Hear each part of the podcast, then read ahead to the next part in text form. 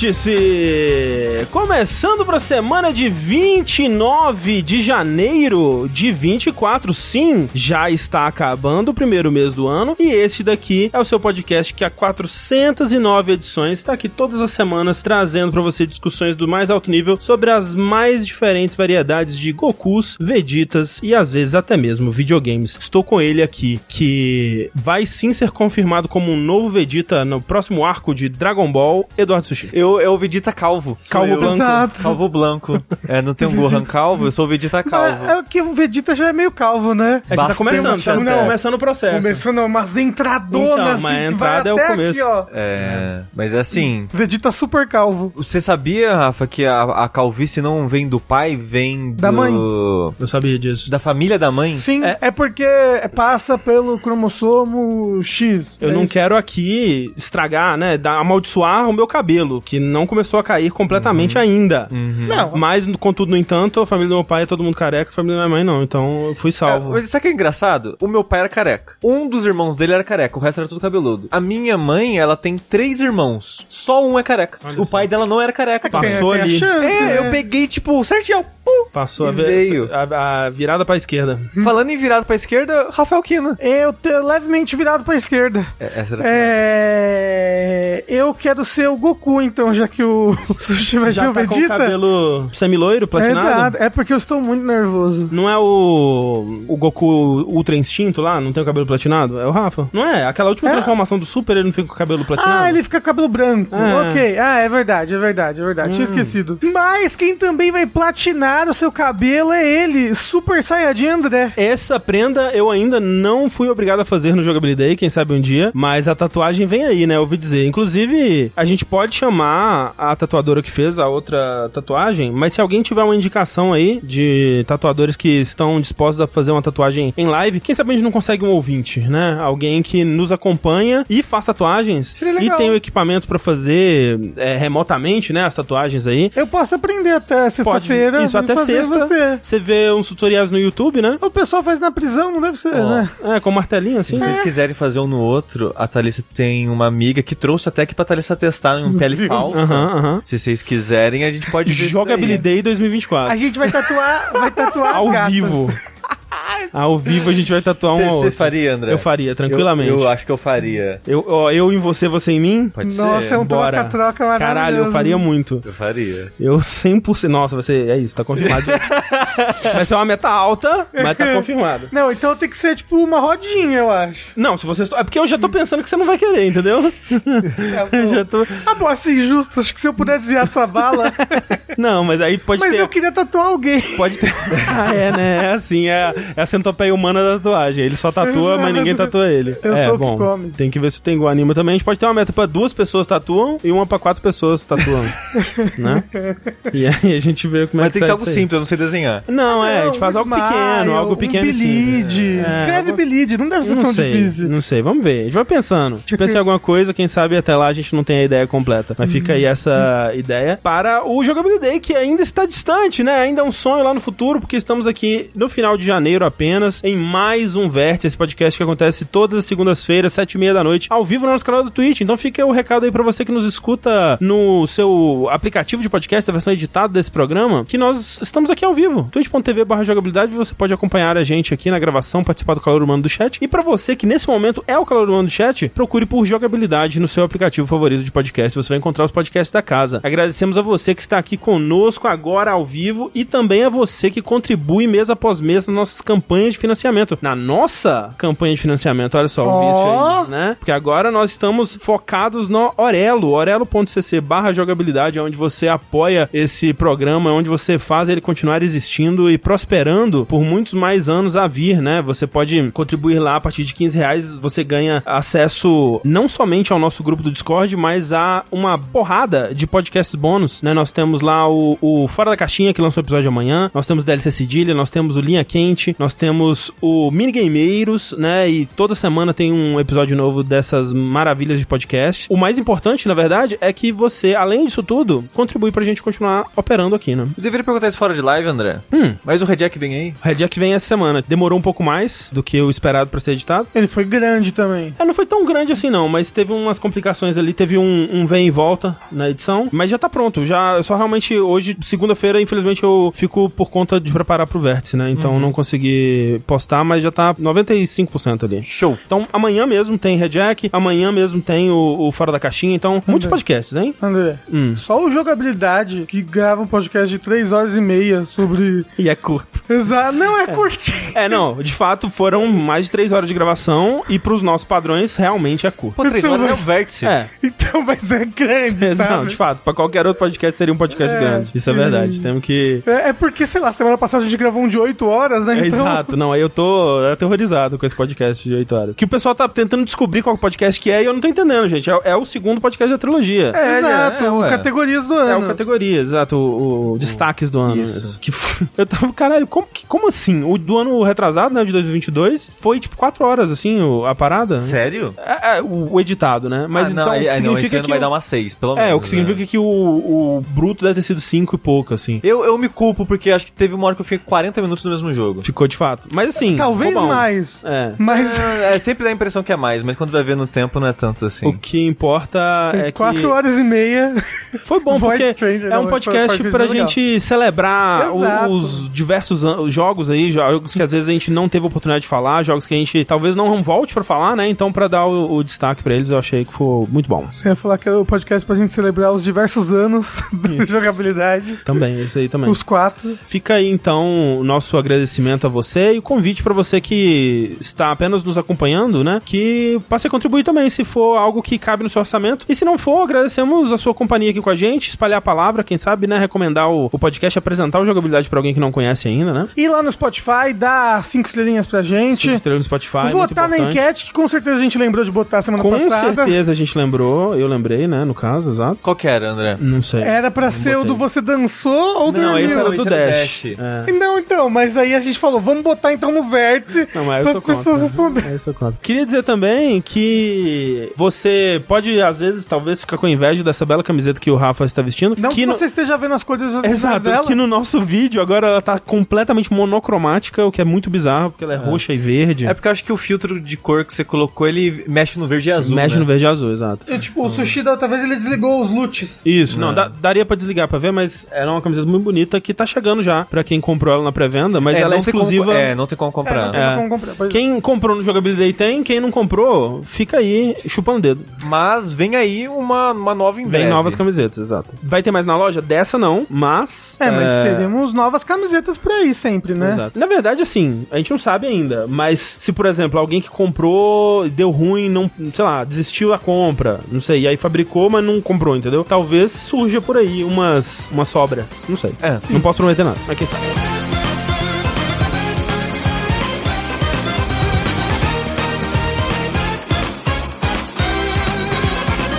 Bem, vamos lá pro nosso assunto principal de hoje, porque nós temos muitos assuntos principais de hoje, né? Nós temos muitas notícias, muitas coisas aconteceram no mundo dos videogames e nem todas elas positivas, né? Como já estamos presos nesse loop aqui, onde eu sinto que todos os últimos 34 vértices nós abrimos falando de demissões, esse infelizmente não será diferente. Exatamente. Como semana passada alguém comentou no chat, pô, o sushi só vem trazer essas notícias ruins, venho trazer mais dessas notícias ruins. E, tipo, não é o sushi. Né? É que as últimas vezes fui eu que falei das notícias, é. mas infelizmente as demissões não pararam. As demissões de janeiro até não pararam. Só a título de curiosidade aí, o ano passado todo, que já foi um ano fora da curva pra demissões, foram por volta de 10.500 demissões ao longo do ano. Só em janeiro já bateu 5.700. Assustador. Nossa. Aterrorizante. Assustador. A mais nova leva de demissões, não é a mais nova, porque a gente vai falar de duas levas de demi- demissões hoje. E uma foi bem próximo do vértice, né? Que a gente gravou. Foi hoje. Foi hoje de tarde, é. Não, não, uma foi próximo do vértice da semana passada. Ah, é. É que tem, assim, a gente não vai cobrir todas, né? Tem algumas que a gente acaba deixando passar porque é, é bastante demissão, né? Sim, Cinco mas... mil e tantos, alguns diriam. Mas uma que não tem como a gente não comentar aqui foi uma gigantesca da Microsoft. E no caso dessa vez, no setor Xbox especificamente. Porque ano passado teve uma demissão acho que de 2 mil funcionários na Microsoft em si, na área de outras coisas da Microsoft. Eu não sei qu- quais eram as áreas específicas. Mas dessa vez foram 1.900 demissões no setor de jogos. Especificamente. Que dá uns 8% dessa parte da empresa, né? É. E aquilo, a gente, quando tava falando da compra da Activision Blizzard pela Microsoft, a gente comentou, né, que essa era uma. Era algo que tava vindo aí, né? Com certeza ia acontecer por conta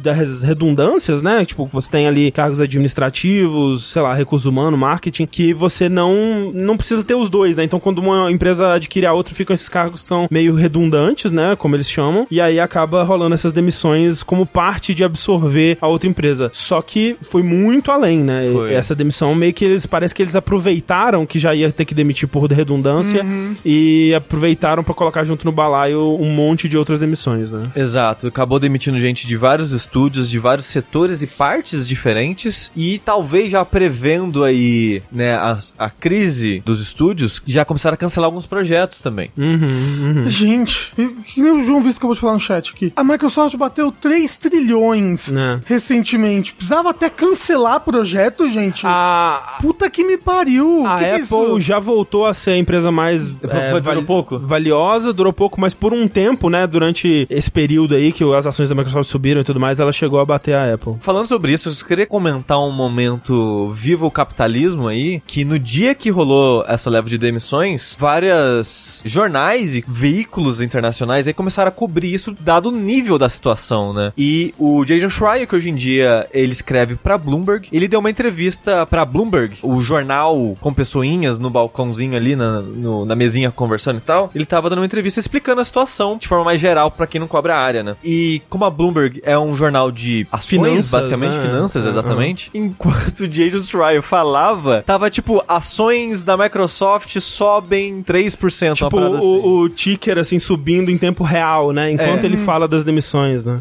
Gente, 3 trilhões. Você tem noção que o, bilhão já é uma coisa absurda? É. Praticamente não, não deveria existir. Trilhão, gente. 3 trilhões. É, não, é, é completamente absurdo.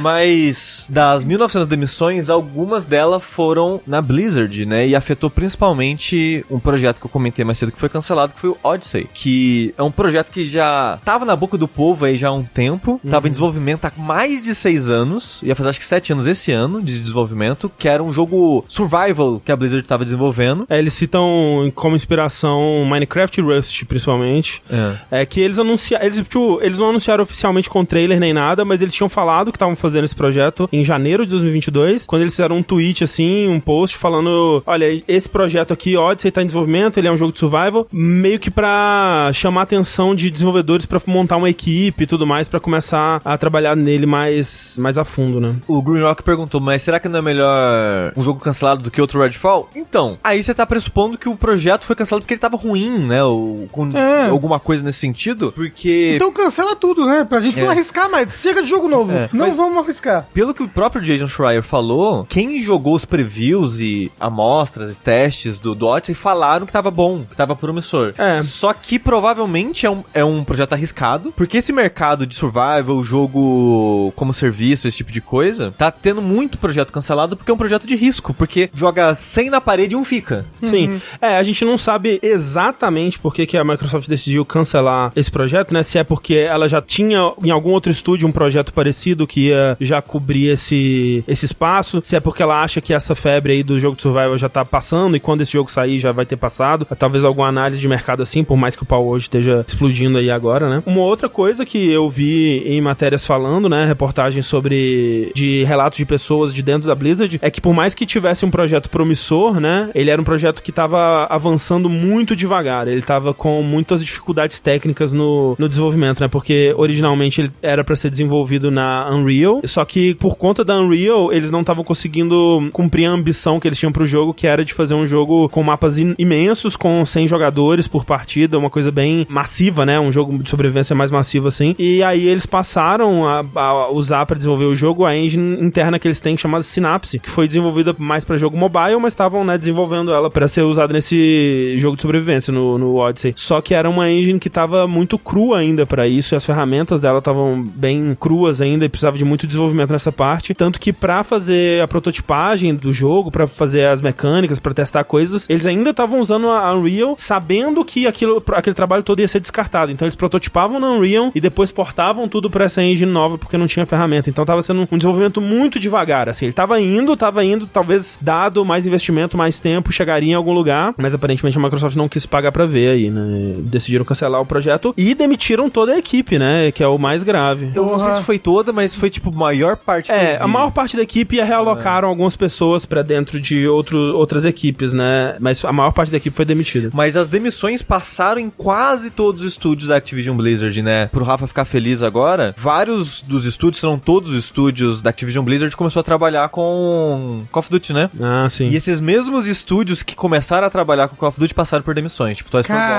Bob e, todos os outros que deram essa guinada, Nossa, que tristeza. todos passaram por demissões. Que tristeza. Foram, foram obrigados a fazer Call of Duty pra depois ser demitido.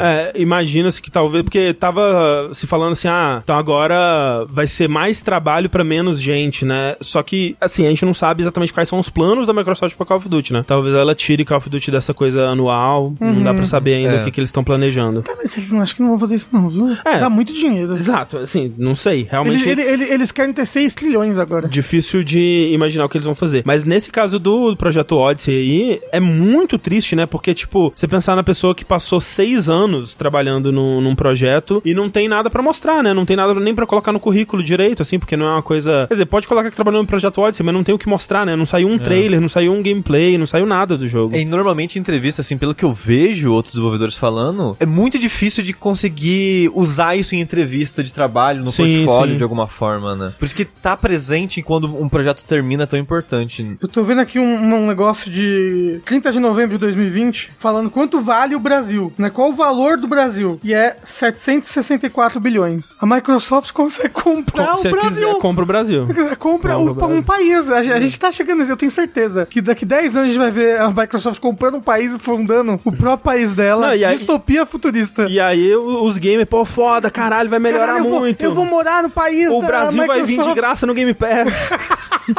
Vou poder morar no Brasil só assinando o Game Pass. É. Outra coisa que aconteceu foi a. Aí vai ter mistérios em volta disso que a gente nunca vai saber o que aconteceu de fato. Uhum. Foi a saída do Mike Barra da Blizzard. Mike Barra é um dos fundadores da Blizzard. Não, o Mike Barra não. Não? Não, não. Qual Tem um o- outro. É o, é o Adam. Allen Adam, que é o, Ok. o, o fundador. Mas o. O Mike Ma- Barra ele é o- era o atual CEO da Blizzard. Sim, ele é um cara com um histórico muito grande na Microsoft, trabalhou mais de 20 anos na Microsoft, e ele assumiu a liderança da Blizzard depois do, da bagunça lá, né? do- das acusações, que muita gente foi demitida, a liderança foi, foi removida, né? E aí ele entrou na liderança junto com a Jane O'Neill, que era CEO da Vicarious Visions, e que quando foi absorvida pela Blizzard, né? Ela se tornou a, a CEO junto com o Mike Barr, só que ela saiu quando ela descobriu que o salário dela era menor, ela saiu. A- Acho que ela fundou uma, uma empresa com outro, com aquele Jay Allen, Jay Allen Brack da Blizzard também. Mas enfim, atualmente o CEO era o Mike Barra. Ele tava, inclusive, bem ruim de popularidade internamente na Blizzard, né? Que teve umas notícias ano passado de que ele teve umas reuniões sobre forçar o retorno a trabalhar no escritório. E aí tinha um- uma questão sobre. Eles contrataram muita gente que não teria como simplesmente ir trabalhar na Blizzard eh, presencialmente durante a pandemia. E agora estavam cobrando isso, sabe? Estavam exigindo esse tipo de coisa. Ou se a pessoa não, não tivesse como voltar, que ela se demitisse, né? Porque ia ser algo obrigatório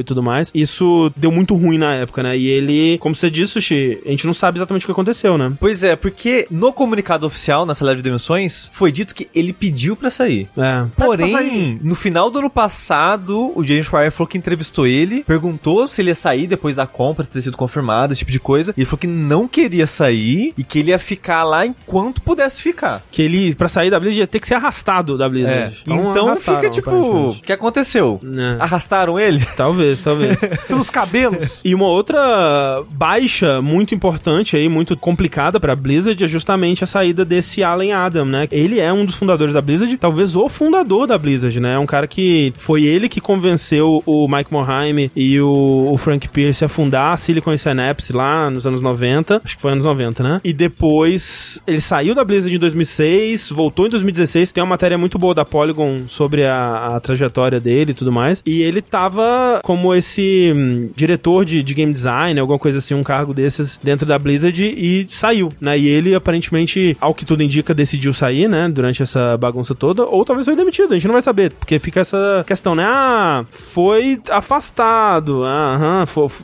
afastamos, né, a gente nunca sabe exatamente. Outra parte afetada pela Microsoft, isso pode ser de grande impacto pro futuro, Uhum. foi a parte. Eu não sei como é que chama esse setor especificamente, mas foi a parte que lida com o lançamento de jogos físicos. Sim. Que cuida de, de toda a parte burocrática e gerenciamento da, da produção e distribuição de jogos físicos, fecharam. Mas será que por causa de redundância? Talvez. É, é uma possibilidade. A gente não sabe exatamente se é por conta. Porque vazou, né? Naquela época que vazou os documentos, vazou que a Microsoft estava trabalhando num console 100% digital, né? Que era o projeto Brooklyn e tal. A gente não sabe se tem a ver com isso, se esses planos mudaram, se esses planos ainda são os planos da Microsoft, ou se é uma questão de tipo, ah, agora a gente vai terceirizar a produção de jogos físicos, a gente agora vai, sei lá, talvez usar a parte da Activision Blizzard aí de, de produção de jogos físicos, a gente não, sabe ainda. Mas o fato é que muitos jogos AAA da Microsoft já estão batendo aí 80% de, de presença no digital, né? De, de vendas no digital ou de, de acesso via digital. Então, eles quererem reduzir essa parte faz sentido, até porque no Brasil já reduziram, né? Tipo, é, acho que fevereiro do ano passado já encerraram produção de jogos físicos no Brasil, né? E sabe-se que pelo menos a redução desse setor eles estão fazendo. Sim. O Bruno Isidro falou que anunciaram hoje o, a pessoa que vai substituir. Ah, eu não vi a o- notícia. O, Barra. O Mike Barra, O né? Mike sim, Barra. sim. É, era uma moça que comandava a divisão de Call of Duty especificamente. Hum. Eu esqueci o Ah, nome aí, dela agora. aí ela vai ser a, A cabeça CEO da é- Blizzard. Isso, ela vai ser CEO da Blizzard de- agora pra frente. Eu esqueci o nome Hum. dela e eu tô procurando na- nas notícias e não tô achando. É, na verdade ela vai ser a C- Senhora, né? Senhora! Ah, Johanna Johanna Ferry. Ferry, bom nome, inclusive. Ou Johanna. Parabéns. Mas é aquilo, né? Tipo, é um lembrete aí, né? Sempre importante de que, por mais que na mensagem que o Phil passou pro público, né? Por mais que ela tenha ali um cuidado, né? De, de falar que ah, a gente tá fazendo o processo da melhor forma, com rescisão, benefícios, né? Que meio que é o, é o mínimo, assim, né? Sempre que essas decisões acontecem nessa escala, principalmente, é uma bagunça imensa, né? Gente descobrindo pelas matérias, gente de mandando e-mail, mandando mensagem pro Jason Schreier pra saber se tinha sido demitido, gente descobrindo que foi demitido porque perdeu acesso ao Slack da empresa. Então é aquilo, né? Por mais amigável ao consumidor que a Microsoft seja, por mais legal que o Game Pass seja, por mais carismático que o Phil Spencer seja, é bom lembrar que é, é mais uma empresa que, como todas, né? é- Tem como foco máximo o, o bottom line, né? O, o resultado financeiro, né? E, e aqui a gente vê muito claramente isso, né? O, uma empresa trilionária com lucros recordes, cancelando projeto, de, demitindo equipes inteiras. Será que eles aproveitaram a, a leva de demissões e falaram, "Ah, a gente vai ter que demitir porque a gente, né, teve a fusão aí. Fusão não, né? A Então, a gente, compra. a gente falou no começo que eu acho que eles estão aproveitando a- a- essa a, a questão da redundância pra Não, já não, não, não, colocar. não, não, não. Eles aproveitaram que tem um monte de outras empresas demitindo e eles sabem que, em questão de, de PR, é meio ruim isso. Não, eu acho que eu isso eu não. acho que não, se- não, não- Acho que nesse nível de 1.900 pessoas, Não, eu acho eles que já não iam é isso. fazer, eles só adiantaram, entendeu? Não, não, eu acho que nesse nível não, acho que de qualquer forma ia, ia, ia rolar antes agora de março, né? Eles precisavam, é. provavelmente antes do fim do ano fiscal aí. Mas foi isso de demissão, né? Não teve mais nenhuma demissão. É, a- antes disso, tem mais, tem mais coisa. Nessa demissão da Microsoft, a gente tá vendo a mais afetadas realmente sendo a Blizzard, né? Então a gente tem lead do PVE do Overwatch 2 sendo demitido nesse processo. Então, uma área do jogo que já tava desacreditada agora tá ainda mais, né? Muita gente decretando aí que agora sim é a morte do, do Overwatch 2. Uma área que aparentemente não foi tão afetada assim por conta do resultado positivo que tem dado é do World of Warcraft, que aparentemente ainda faz bons números pra Blizzard, pra Activision, né? Só queria dizer, a parte da, de Overwatch que teve demissão foi a parte de escrita, então... Exato, exato. Já era qualquer esperança de, de algo narrativo, single player, o que seja. Então, pois é. Não, mas o, um Arcane de Overwatch. Com certeza, vai vir aí. E é aquilo, quanto maior a aquisição nesse. que acontece, assim, quando acontece desse, nesse, nessa escala, eu acho que mais difícil fica até pra empresa enxergar minúcias, assim, porque quando você compra, eu tenho essa impressão, pelo menos, né? Quando você compra uma empresa tipo Double Fine, quando aconteceu essa compra, eles conseguiram olhar, tipo, ah, conseguiram ou quiseram, né? Talvez seja o termo mais correto aí. Olha, esse jogo tá com dificuldade de desenvolvimento, mas olha o que ele propõe, olha o potencial dele, olha como esse estúdio funciona, olha como o, o papel importante que cada pessoa desempenha no, dentro do estúdio,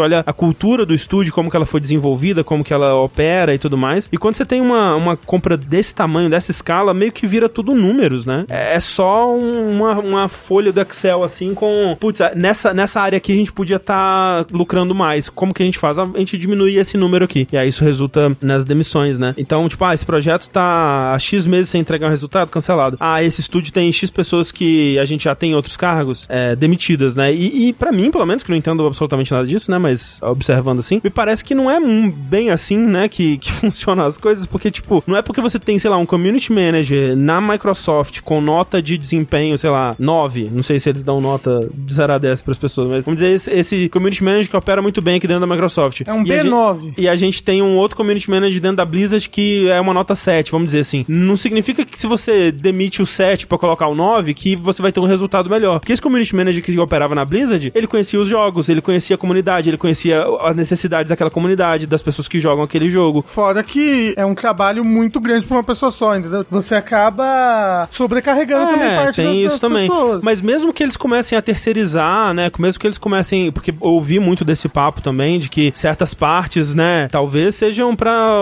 poder usar mais IA, talvez seja pra poder terceirizar mais, pra entregar um trabalho mais barato, né? E, e mais lucrativo e tudo mais. Mas de qualquer forma, você vê isso muito na Blizzard, né? A, a Blizzard antigamente, pô, o que se falava da qualidade do suporte à comunidade, né? É, até de suporte ao cliente dentro da Blizzard, era fantástico, né? E aí, né, independente, né? é, Enquanto rolavam outras coisas muito piores lá dentro, mas, né, essa parte era elogiada dentro da Blizzard. Enquanto que quando ela começou a ser mais homogeneizada dentro da Activision, ela começou a perder, né? Começou a perder características da Blizzard, começou a virar mais um estúdio lá dentro, começou a perder o que, o que fazia da Blizzard a Blizzard, de certa forma. Enquanto outras coisas horríveis aconteciam lá dentro também. Mas, então me, me passa essa, essa imagem, né? Aquela grande preocupação que a gente tinha na época que essa compra ainda tava perigando de rolar e o pessoal falava, pô, mas vai sair tudo do Game Pass, qual que é o grande lado negativo disso? E na época a gente falou, né? Uma das preocupações é que, pô, e que a gente já consegue ver ela despontando, né? A cabecinha dessa preocupação aparecendo assim, que tá tudo sendo meio que, vai tudo meio que ser homogeneizado, né? Vai tudo virar um Microsoftzão, assim, né? Vai tudo perder um pouco da característica pra virar só parte de um todo, né? Como já tava acontecendo antes, né? Eu não acho que vai ser um papel exclusivo da Microsoft disso, ela tá continuando um processo só. O que é triste, apenas, né? No mínimo, né? No mínimo triste, de fato.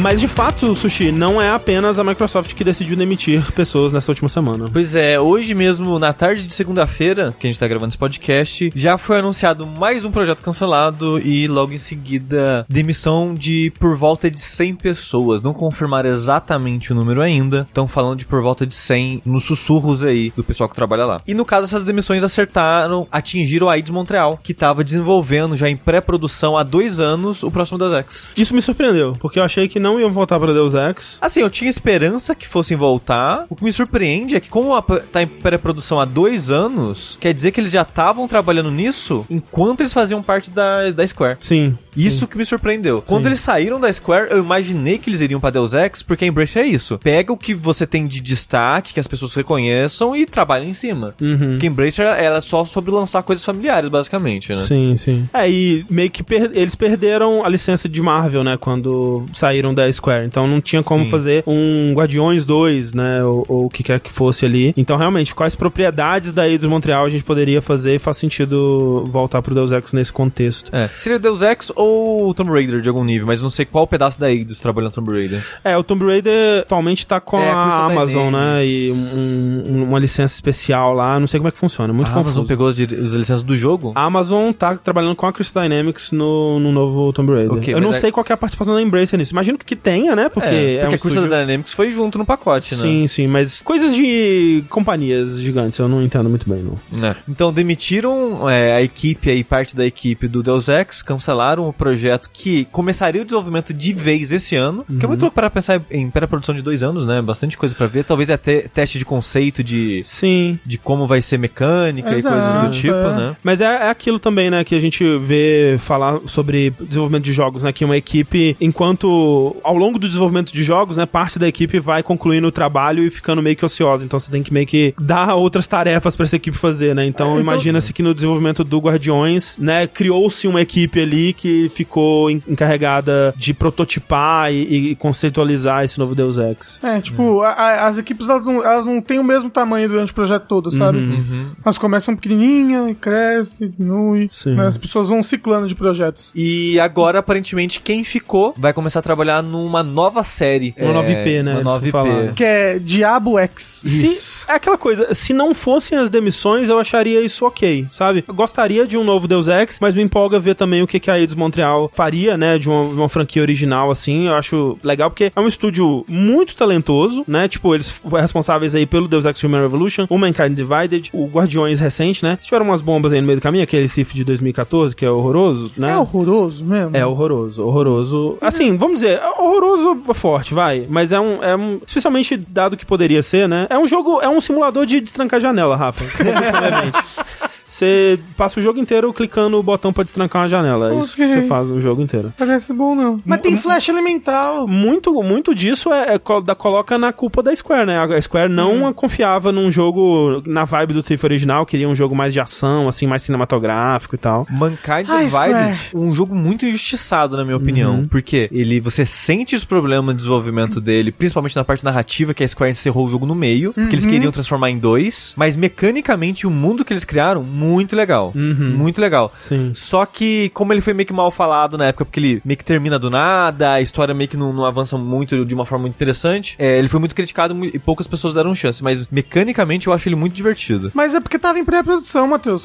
Provavelmente ia, ia chamar dublador bem mais pra depois. Ah, mas assim, talvez não fosse também a continuação desse, não dá pra saber, né? Ah, mas- mas ainda tava em pré-produção, né? Exato, é. E assim, Isso não dá pra saber. Porque assim, confesso que acho arriscado depois do que? Esse, esse Deus Ex é de 2016, né? Sei lá, vamos supor que ele sairia daqui mais dois anos. Dez anos depois, você continuar aquela história que parou no meio, né? Arriscado, me parece arriscado. Se eu fosse a Embracer, que já não é muito, bate muito bem das ideias, né? E falando sobre a Embracer, algumas pessoas comentaram, né, tipo, ah, pô, a Embracer saiu comprando estúdio pra sair demitindo todo mundo. E faz parte desse desse esquema, não, não é bem um esquema, mas uma estratégia financeira aí de sair comprando todo mundo e torcer pra dar certo, né? E tava dando certo até, e sempre vão lembrar, foi um acordo deles darem errado. A Embracer, ela tá derretendo porque um acordo comercial Sim. deu errado. Um acordo muito grande, Era de 2 muito grande. bilhões, sei lá. Exato. E ela tava dependendo desses 2 bilhões pra financiar todos os próximos projetos. Desde que, assim, acho que foi na semana, tipo, Foi. no mês que, que Foi- falaram que não foi pra frente. Foi no dia, no, no dia, dia. que fechou, porque tanto que tem aquele. é, A gente até falou aqui que o CEO da, da Embracer apareceu na, na conferência comer com cara de choro, assim, com a cara toda vermelha, assim, porque foi. Parece que foi momentos depois que ele descobriu que, que não ia fechar a parada que ele foi, teve que fazer a call lá com o pessoal. E já demitiu galera, já começou a fechar o estúdio. E estão até vendendo a Gearbox, que é o maior estúdio da Embracer hoje em dia, é a Gearbox, e tá à venda. É. Então, mais demissões vêm por aí da Embracer. É meio triste se você for olhar aquela tabela que estão fazendo, né, das demissões. Tem a Embracer pipocada durante o ano todo. O ano inteiro, é, sim. E ainda não acabou, né? Esse que é o Sim, sim. lance. Então, você falou, né? 97 demissões. Isso. É, setores de desenvolvimento, administração, serviço de apoio e tudo mais. Vamos ver o que vem por aí. Pelo menos o estúdio ainda tá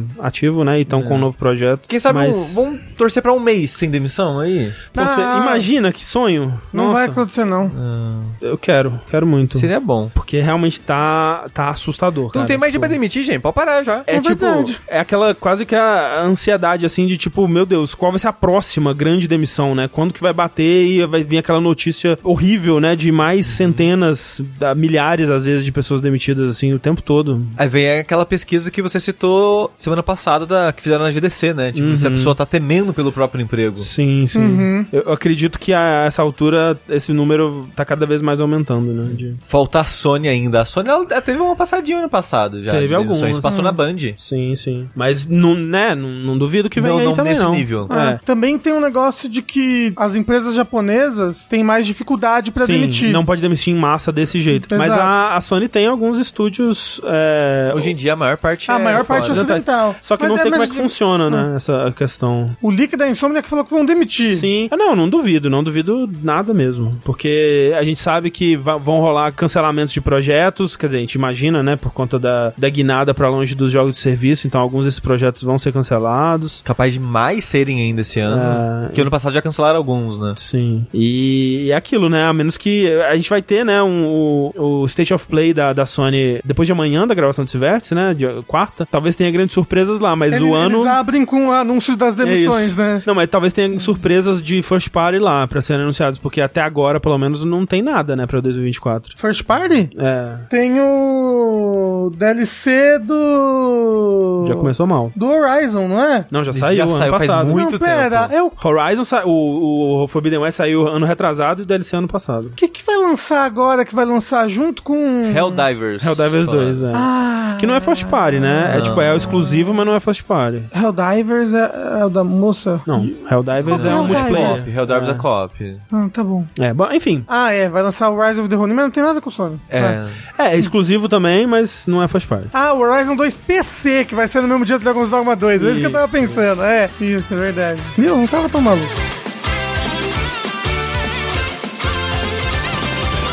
Continuando aqui no âmbito das tretas, mas essa é uma que tá se formando, né? E continuando o papo do vértice passado, vamos falar de novo sobre pau, né? Eita! O mundo dos pau. Está em polvo rosa o mundo dos pau, né? Começou aí, inclusive, né? Não sei se vocês repararam, uma guerra entre os favoráveis a pau e os anti-pau, né? Porque tem. Agora a internet se dividiu em grupos que defendem veementemente pau World e grupos que são contra, né? São os advogados grátis ali da Nintendo. E a gente falou muito sobre essa questão toda no vértice passado. Eu, eu gosto das teorias de conspiração. Tem muita. Não, e tem acusações agora sendo jogadas. Aquele cara que. Aquela pessoa, né, que fez as comparações em vídeo, né, dos modelos, estão acusando agora de ter uma. Ele ter uma agenda secreta, um objetivo secreto ali, que ele forjou as paradas e que ele modificou os modelos pra ficarem mais parecidos. E que ele é um ambientalista e fa- tweetou que, tipo, ah, esse jogo é muito cruel com animais, então eu vou fazer aqui uns vídeos para derrubar o, o jogo, porque. É assim, a PETA, é a própria PETA. Exato. é uma loucura. Quando você vai. Quanto mais fundo você desce no buraco, mais buraco tem. André, você diria que o, o termo petar o, o animal vem da PETA? Com certeza. Com certeza vem, com certeza vem. E o que aconteceu na. Paulgate. Não, exato. É, ele disse que ele redimensionou os modelos pra Sim. comparar. É, mas E só a escala, né? É. Então, e aí o pessoal falou: ah, ele forjou as evidências. Ah, É que parte da, da crítica vinha do tamanho exato, né? E o tamanho não era exato, porque ele É, mexeu... Não, E não a era isso propor- que ele Não tava- era isso que ele tava é. falando. É, sabe? Fazia parte do argumento. Não, sushi, é como se você tivesse um modelo maior e um menor. Eles são a mesma proporção, eles são iguais, só que pra você comparar, até porque você tá sei- saindo eu de coisas sei, diferentes. Eu sei. O Então. problema é que era parte do argumento, não era todo o argumento. E ele ter feito isso. Deu uma megalinha dá, ali. dá, Uma... dá aquela tipo. Hum, será que não mexeu em outra coisa? Hum. Não, mas é uma coisa que não muda nada, mudar a escala. É, eu também acho que não, mas o pessoal usou isso como argumento. Tem outros argumentos, na verdade, que são muito mais convincentes, né? Porque ele tava dizendo não ser. Sim, mas até aí podia ter não mexido, né? O fato de ter mexido É porque já ele- é. fica. Eu não acho, não. Eu acho que pro que ele queria fazer precisava ter mexido, É. né? Que era pra colocar um dentro do outro e mostrar, né, onde que era. Eu acho que ele precisava ter mexido. Mas tem outros argumentos que a gente falou, inclusive, no verso passado, né?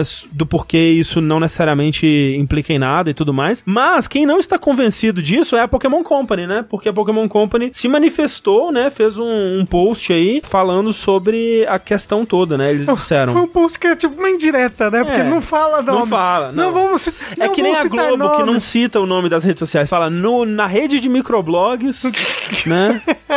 É, na, na internet. na, na rede mundial de computadores. É, Isso. Então eles disseram assim: recebemos muitos questionamentos sobre um jogo de outra empresa lançado em 2024, né? Dando meio que um, uma indireta aí também pros advogados grátis que trabalham incansavelmente pra, pra Nintendo, né? Que recebemos muitos questionamentos. Não fornecemos permissão pelo uso da propriedade intelectual de Pokémon naquele jogo. Pretendemos investigar e tomar as medidas apropriadas para lidar com quaisquer atos que infringem na propriedade intelectual de Pokémon. Ou seja, dá a entender que batendo os olhos, né, fazendo aquele teste que a gente comentou também no vértice passado, de, de dar uma, uma apertada nos olhos assim, eles também estão achando que tem alguma coisa aí. Tem um, angu nesse caroço? Caroço nesse angu, né? É, mas a gente vai saber mesmo quando isso for e se for a tribunal, né? Sim. Eu acho que nem vai chegar aí, não. É, talvez eles investiguem e falem, ah, ok, tá, não tá certo. Porque até uma outra declaração do CEO da Pocket Pal, como é que é? Pocket... Pocket Pau. É, é- é é o meu apelido do colégio. É A empresa do Pau hoje, esqueci o nome dela. Pocket Pau. É, Pau Freak. o, o Takuro Mizobi, ele, ele disse que fizeram avaliações legais antes de lançar o jogo, passaram por testes, né, disso, o que prova mais uma vez que, tipo, né, eles tinham, óbvio, né, não, é, não, é, não precisava disso pra provar, mas eles sabiam o que eles estavam fazendo, e é aquilo, a gente vai fazer o mais perto que a gente puder, sem dar a Nin- a Nintendo e a Pokémon Company, a, a, as outras empresas envolvidas, os meios legais de virem atrás da gente, né. Ah, não, eu, tipo, estavam usando contra o Powerword o, as falas do CEO, né, falando que ele queria usar IA e outras coisas, porque vai Sim. ficar mais fácil de replicar as coisas de outras pessoas. Você vê que é uma pessoa que, tipo, ela não, é, não é, tipo, por acidente. Não. É calculado isso. É, é o E plano de pessoa- carreira dele. Exato, e ele não ia fazer de qualquer jeito. Não. É óbvio que ele ia tomar cuidados com cara é isso. profissional. Principalmente com a Nintendo. Você acha Claro, que ia, ia ficar, tipo, claro. no foda-se? É, tipo, É, ah, tipo, vou, tipo- vou arriscar aqui a fazer um jogo idêntico a Pokémon. É o, de qualquer o jeito. outro jogo que eles estão copiando lá. Estão copiando Hollow Knight. Assim, que tem demo pra baixar no Steam. já. Tipo. Team Cherry, coitado. Os dois caras não vão conseguir fazer nada. Agora a Nintendo, mais perigoso. O Paulo disse, eu acho que a Nintendo tá cagando pra essa porra e mandou essa nota só pro povo parar de encher o saco deles. Pô, a, a Nintendo do jeito que é, eu acho que eles pelo menos dão uma investigadinha, eles vão dar. Porque eles não deixam passar jogo de fã, gente. Se eles vão deixar passar uma parada que tá ganhando dinheiro de verdade, acho que pelo menos conferir pra ter certeza, eles tipo, vão, mostrar sabe? Pro, pra equipe de advogado deles, fala É. isso daí, hein? Dá um negócio aí. Exato. Mas acho que já teriam feito. Eu acho que eles estão no processo de pelo menos ver se eles têm um caso, sabe? É, Porque eles é. não vão Isso chegar, demora. né, com tudo também. É, gente, é, é- é- gasta dinheiro pra processar os outros. É. Processo é um processo, né?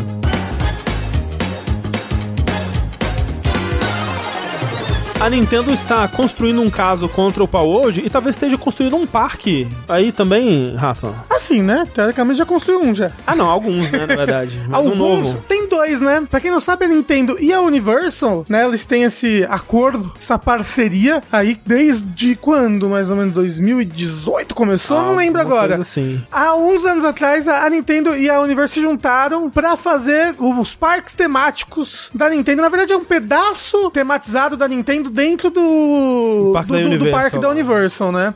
E isso tanto que eu saiba, né? Tem tanto na Universal do Japão quanto na Universal dos Estados Unidos. É, que é na, na, em Los Angeles, né? Porque tem parque da Universal em outros lugares, mas. Tem- não tem em Orlando? Então, esse que é o lance. Eles estão construindo agora um parque da Nintendo em Orlando, que vai ficar Ah, pronto ano que vem. ok. né? E também estão construindo um, acho que em Singapura, em outros lugares aí também, mas atualmente tem realmente um no Japão e um em Los Angeles, que é desse parque da Universal. E aí, está sendo construído também, ao lado desse, desse pedaço do Mario, do parque, né? Tá sendo construído um pedaço do Donkey Kong. Isso no, no Japão, exato. Exato, É. no Japão. E recentemente, foi no Instagram que Foi, postaram? foi. Uhum. Qual foi a conta que postou? Foi, da, foi Universal? Foi uma conta sobre a- a- o desenvolvimento do parque, né? É, postou uma foto né, dos trabalhadores ali supervisionando os parques. Um e- vídeo, inclusive. Isso, um, um vídeo, não só os trabalhadores ali, mas o, o pessoal da Nintendo também, né? Que tava ali supervisionando. E entre esse pessoal tem Shigeru Miyamoto, né? E aí o pessoal ficou, ué, tem o Eiji Aonuma. É, dá pra ver bem no centro aqui, ó, pra quem tá acompanhando a parte em vídeo, o Miyamoto e o Aonuma com, com roupinha de segurança, né? O, cha- o chapéuzinho e tal, ali supervisionando, ou, ou ou, né, indo visitar a construção do, desse novo parque de Orlando, né? É ali que vai ficar parte do Power Words, falar. Isso.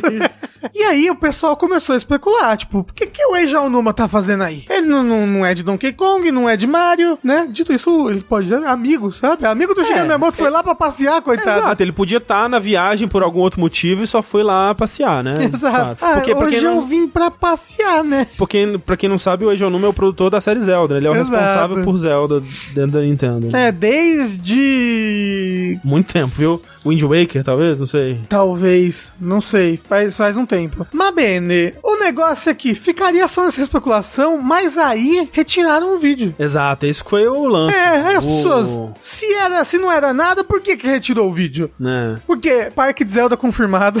Então, gente, é aí. Vem aí o Hy- Hyrule World. Isso. Pra todo mundo poder visitar. Um, um vai ser aberto um aqui no Brasil. Cara, cara, Caraguá. Carapicuíba. Carapicuíba. Vai ser um parque itinerante, tipo o Parque Trombini, que ia pra Fabriciano.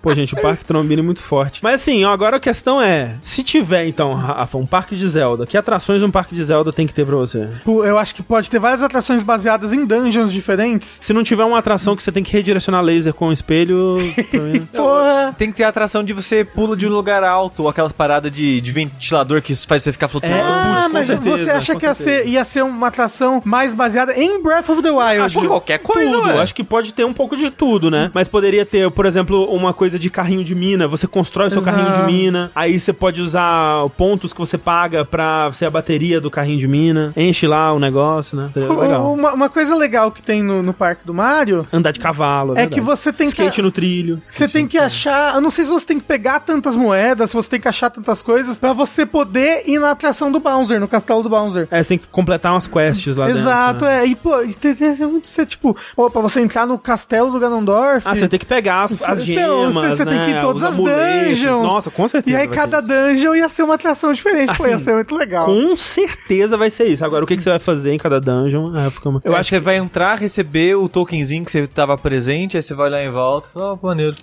Aí você sai e vai embora. Ah, é caro pra ir no parque. A pessoa vai sim na atração. fila, fila. Você acha que a pessoa vai pegar a fila, vai pegar o token e vai embora? Ó, tem uma atração que poderia ser assim: o Link tem uma projeção assim, o Link tá lutando, e você é o espírito, tá ajudando em volta dele, e aí o seu objetivo é sempre ficar numa posição impossível do Link te ativar quando você precisa. O Link nunca vai conseguir ativar e usar o seu poder quando ele precisa de fato. E aí, vai ter uma hora que o Link vai pegar um item no chão. Ah, tá, entendi. E aí, quando o Link for pegar o item no chão, você tem que passar na frente. e aí não, ativa. Não. E aí não, ativa. não. Toda você vez tem que, que o- ficar ele- atrás dele e jogar um vento no item. Exato, É isso que eu ia falar. Quando ele for pegar o item, o vento assopra. Exatamente. é. Eu acho que esse daí é o, é o que vai dar mais gente lá. Acho que vai ser bom. Teve algum patch pra melhorar isso? Não. Assim, pra chamar os fantasmas, se você assoviar, eles vêm pra você. Sim, sim. Né?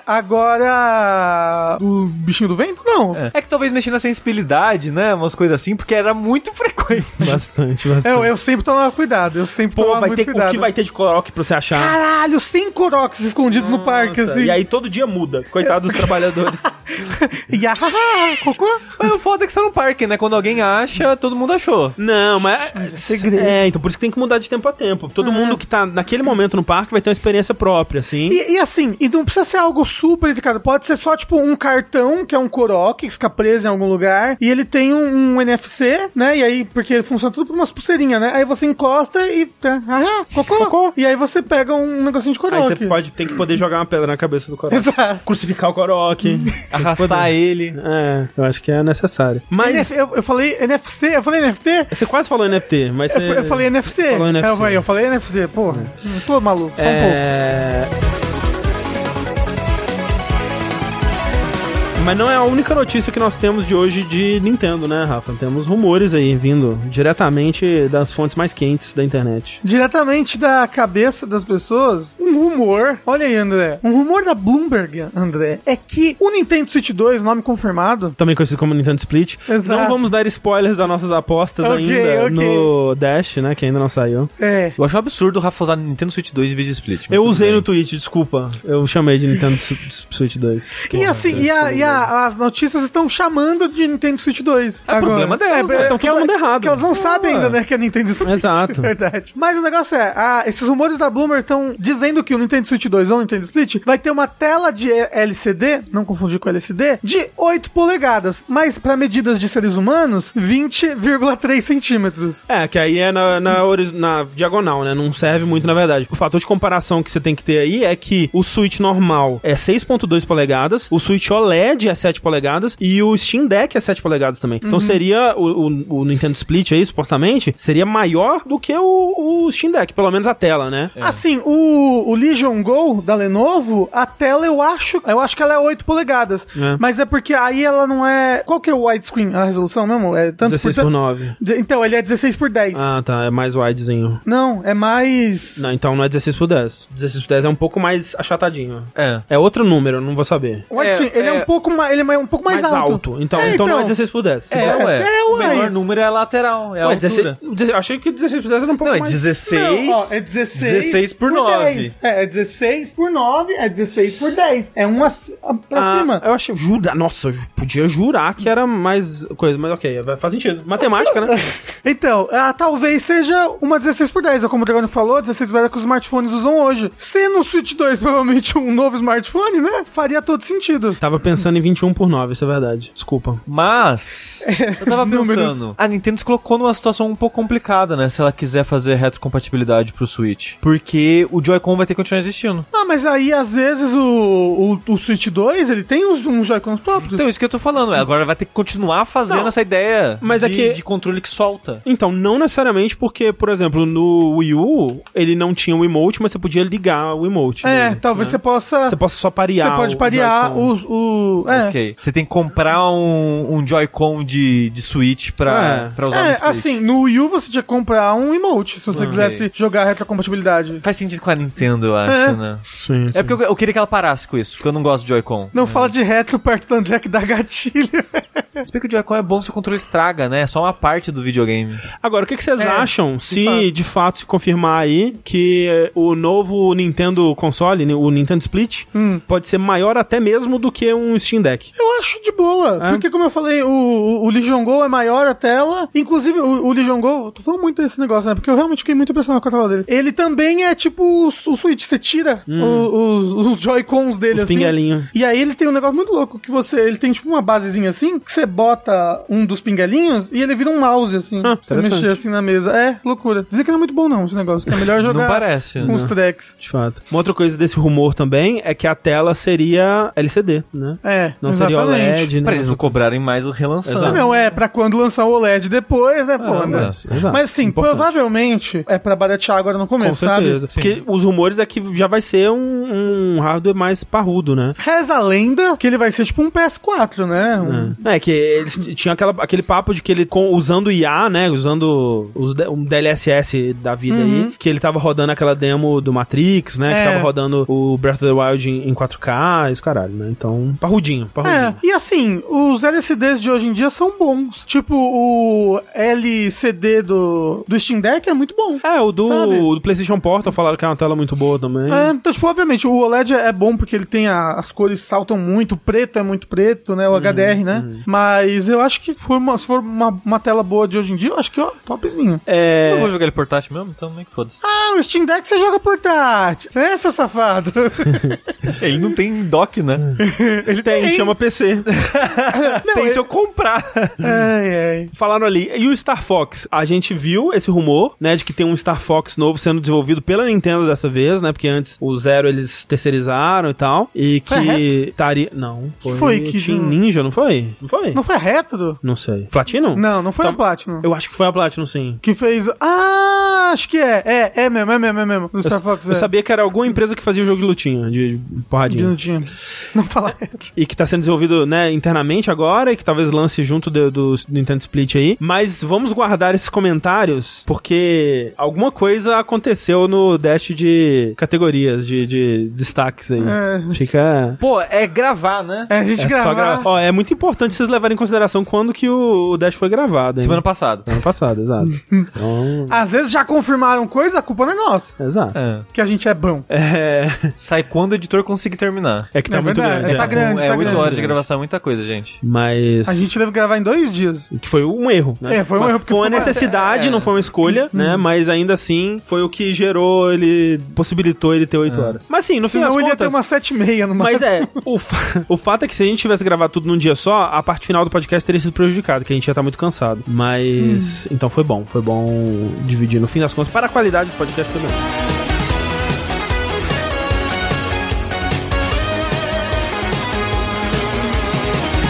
falar em Steam Deck, eu sei que agora Rafa é um portador de Steam Deck e É verdade. Sushi Eu fui no médico, ele me falou as notícias. e Sushi tem ao seu alcance agora o Steam Deck de sua, sua conja. Sim, o roubo da Thalissa. Isso. Não é conjunto? Guarda compartilhado. É, guarda compartilhado, não é?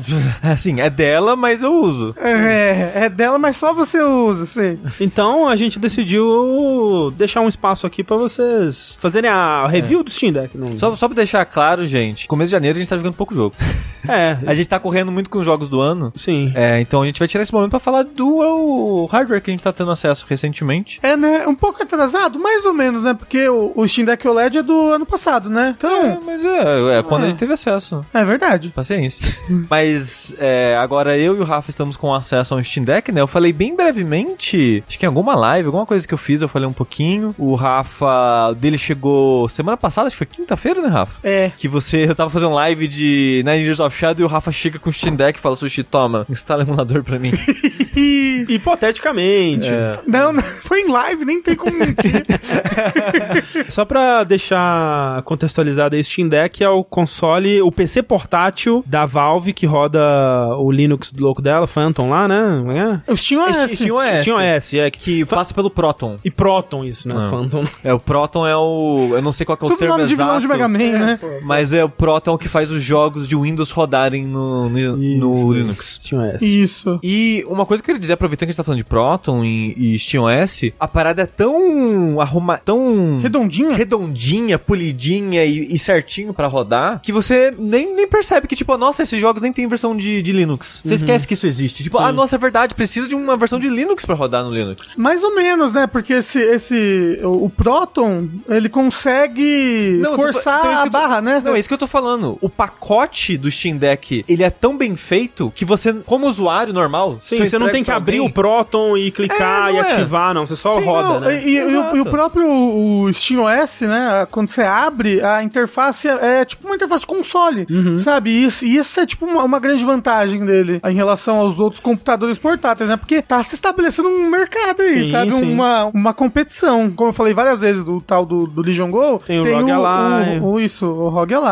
Tem outros de outras marcas, tem, tem vários de, de marcas de marcas chinesas Hum. que, tipo, o pessoal diz que é bom também. E, e pré, a- esse, esse mercado chinês de computadores é assim, pré- é Steam pré Deck. Steam Deck. Sim, Exato. O, o Steam Deck ele teve tanto destaque, primeiro porque né, a Valve ela tem uma plataforma muito grande aí pra divulgação, mas por conta da, da subsidiação aí do, do, sei lá, dos negócios que a Valve conseguiu fazer, do preço que ela conseguiu conseguir, que ela conseguiu conseguir no, no hardware, né? Porque pro que é o Steam Deck, ele é muito barato, né? É, já foi por um momento em 2022 no Brasil mais barato comprar o Steam Deck, porque teve uma época que estavam vendendo no AliExpress nos esquema. Uhum, uhum. Então o pessoal conseguia comprar, tipo, frete grátis, fugir do imposto. Aí tinha gente comprando, sei lá, por 1.800 reais e coisas do tipo no AliExpress. Durou pouco, tá? Essa mamata. Com o tempo começaram a barrar ou taxar as pessoas que estavam comprando nesse esquema do AliExpress. Hoje em dia, você basicamente não consegue mais, principalmente porque tem aquela parada da remessa conforme agora. Tem várias lojas que tá cheio, tá, tá mais complicado de conseguir essas mutre- mu- mutretas assim. Então eu e o Rafa, por exemplo, o Steam Deck que a gente tem, eu tô falando eu aqui, mas apesar que o Thalys comprou, foi tudo comprado usado É. online. A gente foi em alguém que tava revendendo na internet e comprou em revenda mesmo. Sim. Isso. E o Rafa ele pagou mais caro, que ele foi na, no OLED. A versão que a Thalissa comprou foi basicamente um preço de um Switch, assim. Pra isso, pra ele, foi um ótimo preço. É, É, sim. porque, tipo,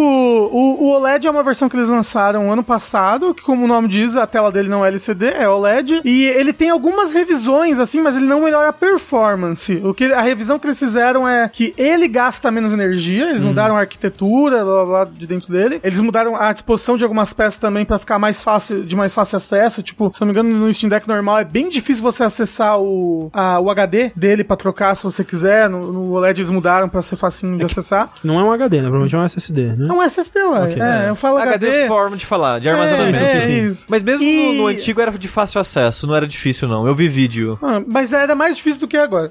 É, é tipo, você tinha que tirar uma coisa da frente só Ah, antigamente. e a bateria. Eles botaram uma bateria melhor. E aí, tipo, como ele consome menos bateria e eles botaram uma bateria melhor, então ele tem, tipo, uma hora, uma hora e meia a mais de bateria do que o Steam Deck normal. Mas a performance é a mesma. E o pessoal usa muito o Steam Deck, porque assim, uma coisa que eu, que eu tô curtindo bastante de ter pego o Steam Deck e tô falando, nossa, como é legal esse negócio, né? Esse- me lembra bons tempos da internet, é que a comunidade é muito grande. Muito. E, e muito ativa, sabe? Faz muito vídeo falando e demonstrando e mostrando as coisas, como faz isso, como faz aquilo. E, e nem- só isso, tipo, comunidade pra criar software específico pro Steam Deck. É. Comunidade porque a maioria dos jogos no Steam não vão rodar 100% liso, configurado com aquela o selinho de vai rodar É show perfeito em defeito. Deck Verified. Exato. Isso. Que às tem- vezes- É que tem três níveis É. de, de, de nota, digamos assim, que o Steam dá pros jogos. Um é, não foi avaliado de forma alguma. É. Uma nota que é uma exclamação amarela, que é, roda com alguns poréns. É, e às vezes os poréns é coisa muito mínima. É. Tipo, tem jogo que o menu você, você tem que usar mouse,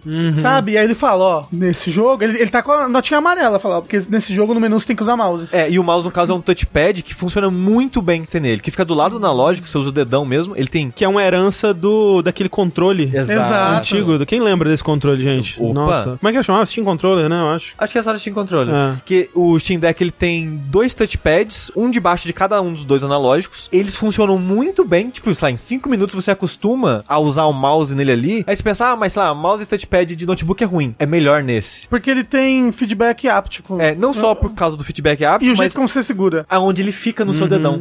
E o feedback é muito bom, que é tipo um motorzinho que vibra a tela conforme você mexe e dá um feedback responsivo muito gostoso de quando você usa ele como mouse. E você pode usar a tela também, que é a tela de toque. Sim, ele é a tela de toque. Então tem o selinho amarelo, que é os jogos que estão daquele jeito, e o que tem a- o checkmark, né? O, o selinho de verificado verde. Aí eles vão rodar show. É, perfeitinho, liso, porque ou o próprio estúdio garantiu que ia rodar, ou alguém na Valve foi lá e Uhum, confirmou que tá, tá certinho. E você pode botar também as coisas. Tipo, olha, eu jo jo rodei esse, joguei esse jogo aqui, ó. Tem isso, tem isso, funciona isso, funciona Aí isso. você pode é, fica um você pode da- avaliar. Tipo a parada de Twitter hoje em dia, de deixar os comentários da Sim, comunidade. assim. notas da comunidade. Isso. Ah, e tem também os unsupported. Tem uns É. que eles falam assim, ó, esse daqui não roda. Mesmo esses. Da se- gente- Mas é isso que eu ia falar, a comunidade do Steam Deck, ela tá tão forte que a- tem jogo que a própria comunidade tá fazendo meio que uns patch pra fazer o jogo rodar. Não. Então, uma, uma parada que eu tô achando muito louco do Steam Deck é a quantidade de suporte que ele tem, o quão bem ele já roda naturalmente tudo, e o quão bem ele roda os jogos em si. Porque como ele, é- ele é um notebook, basicamente, ali, com controle, né? Só que como ele é a resolução mais baixa, né? Ele é 800p, ele roda mui- muito jogo que é mais... que você acha que você acredita que não rodaria, ele roda. E como é uma tela de portátil pequena, você não nota que ele tá, tipo, 800p É, os jogos. a telinha pequena fica de boa, É, né? Então, por exemplo, o Robocop, André, que você deve falar mais hoje, ele roda. O Armored Core 6 roda. O Elden Ring Elden roda. Ring roda. Tem muito jogo recente que roda e tem muito. Control roda, não roda? Control roda. E como tem. Ele é um PC, basicamente, você pode mexer nas configurações do jogo. Se a configuração que ele vem já pré-configurado pro Steam Deck, tipo de, de sombra, shader, esse tipo de coisa, não tiver boa, a comunidade vai lá e sugere. Não, tipo, ó, muda isso, isso e isso aqui, que vai rodar melhor. Ou muda isso, isso aqui, que vai economizar mais bateria. Não, porque ele é muito customizável, tipo, jogo a jogo, se você quiser. Isso é muito legal. Por isso que eu falei que, que é legal que você abre e vê os vídeos das pessoas explicando. Tipo, nossa, é muita gente que, sei lá, parece que gosta de fazer esses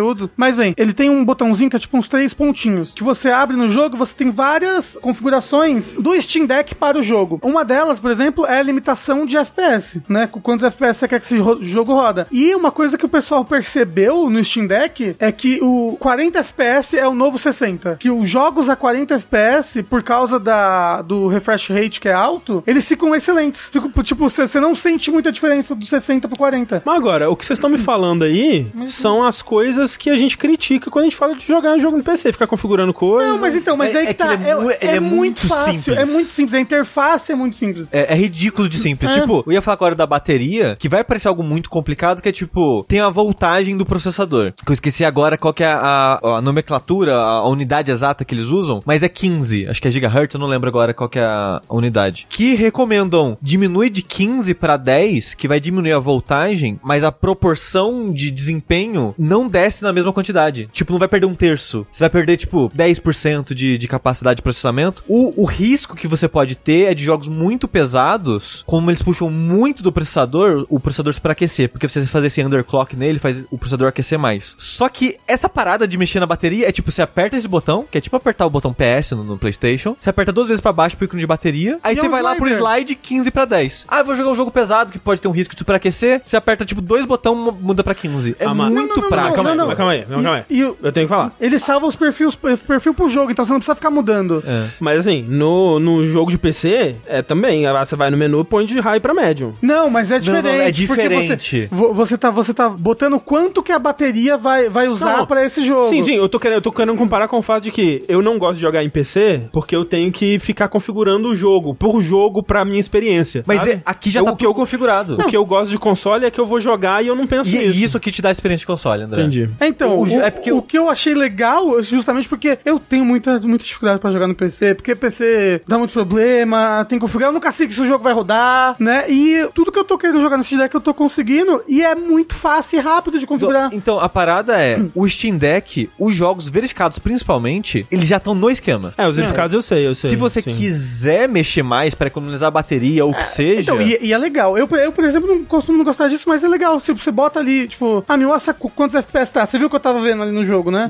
No. Não vi, mas é. Como é que é o nome do jogo? É o Passo Software. É, não é o passo software. Tava ok, tá, tá 40 FPS. Vou diminuir o consumo de bateria, ok, foi pra 39. Pô, então eu sou vou muito contra ter frame rate na tela. Eu acho, eu acho a coisa mais deplorável. Não, mas eu, eu boto e depois tiro, velho. Eu boto Não, só eu- pra ver. A possibilidade de ter me, me deixa triste. André, dá pra você ver o quanto cada um dos núcleos da, da GPU tá gastando e consumindo. É muito legal. Deplorável. Completamente deplorável. Mas o legal dele é isso, que ele dá a experiência de console pra quem quer a experiência de console, Sim, mas é. ele permite a modificação de uma forma muito fácil. Quem quiser ir a quem- fundo, né? Pra quem quer mexer. É, sim, tipo, sim. eu não tenho muito interesse nisso, mas de fazer pequenas otimizações eu fui ver de curiosidade e é muito simples. Quando eu vi o pessoal descrevendo isso da, da bateria, por exemplo, eu fiquei, caralho, que parada chata. E é tipo, três cliques. É, é muito simples de fazer. É, se- e, tipo, você não tem que sair do jogo. tem- É. é, ele é uma tela que abre por cima do jogo. Você continua jogando enquanto mexe na tela, tá bom. E aí ele, ele salva o perfil por jogo, você mexe aquilo uma vez e acabou. E é bom porque a bateria dura bastante. Tipo, sei, sei, lá, Ódulos, a bateria tava ali, ah, 7, 8 horas de bateria, sabe? Isso é bom. É, é, eu eu falei do Void Stranger no Dash, mas o Void Stranger foi um jogo que eu joguei por 54 horas. Dessas 54 horas, sei lá, umas 6 horas, 8 horas no máximo eu joguei no PC. O resto eu joguei só portátil. Pra mim ele era um jogo de portátil. Sim, ele tem carinha de jogo de portátil. E a bateria com ele durava acho que 8 horas. E, eu- e o meu nem é o, o do Rafa que tem mais O bateria. OLED, aham. É. Mas eu acho assim, jogo pesado puxa pra caralho. Tipo, o Elden Ring é uma hora e meia. Caralho. É. É. Tipo, o. Mas imagino que ele, ele depois você jogar plugado na tomada, né? Ah, não, dá, dá, Não, dá sim. é, ele. O... Tem até dockzinho se você quiser, você pode Sei. comprar um dock e plugar ele na PC, no, Não, no e monitor o, e o tal. próprio cabo do carregador é bem grande, mas o pessoal, como eu falei, os vídeos, o pessoal, não, a primeira coisa que eu comprei foi esse daqui, e esse cabo aqui de 10 metros, aí eu fico na minha sala toda andando e mexendo. E aí, tipo, não comprei Cada um, um cabo um. de 10 metros, mas Ah. assim, eu tô usando muito na tomada. Assim mesmo, porque eu tô usando, tipo, na cama, né? Não, não um companheiro, né? Mas estou deitado na cama. Bom, cada um, cada um também. É. Tem vários jogos no Steam que te permitem, né? ir além ali na sua experiência gamer. E eu tava muito animado pra poder jogar, porque eu tenho uma biblioteca muito boa na Steam, mas eu tenho muita preguiça de jogar no meu PC, né? E o, o jogabilidade tem uma biblioteca boa na Steam. É, tanto que o Zulhava tem tanto preguiça de jogar no PC que ele faz parte da jogabilidade desde 2017. Acho que ele nunca tinha entrado, logado na biblioteca de jogabilidade. Loguei hoje? Tá bom, então. Ah, não, é. Eu, eu loguei Antes outra vez. do que nunca. Eu, eu loguei outra vez lá em casa, lembra? Mas deslogou por algum motivo. e aí- 2018. é, sei lá.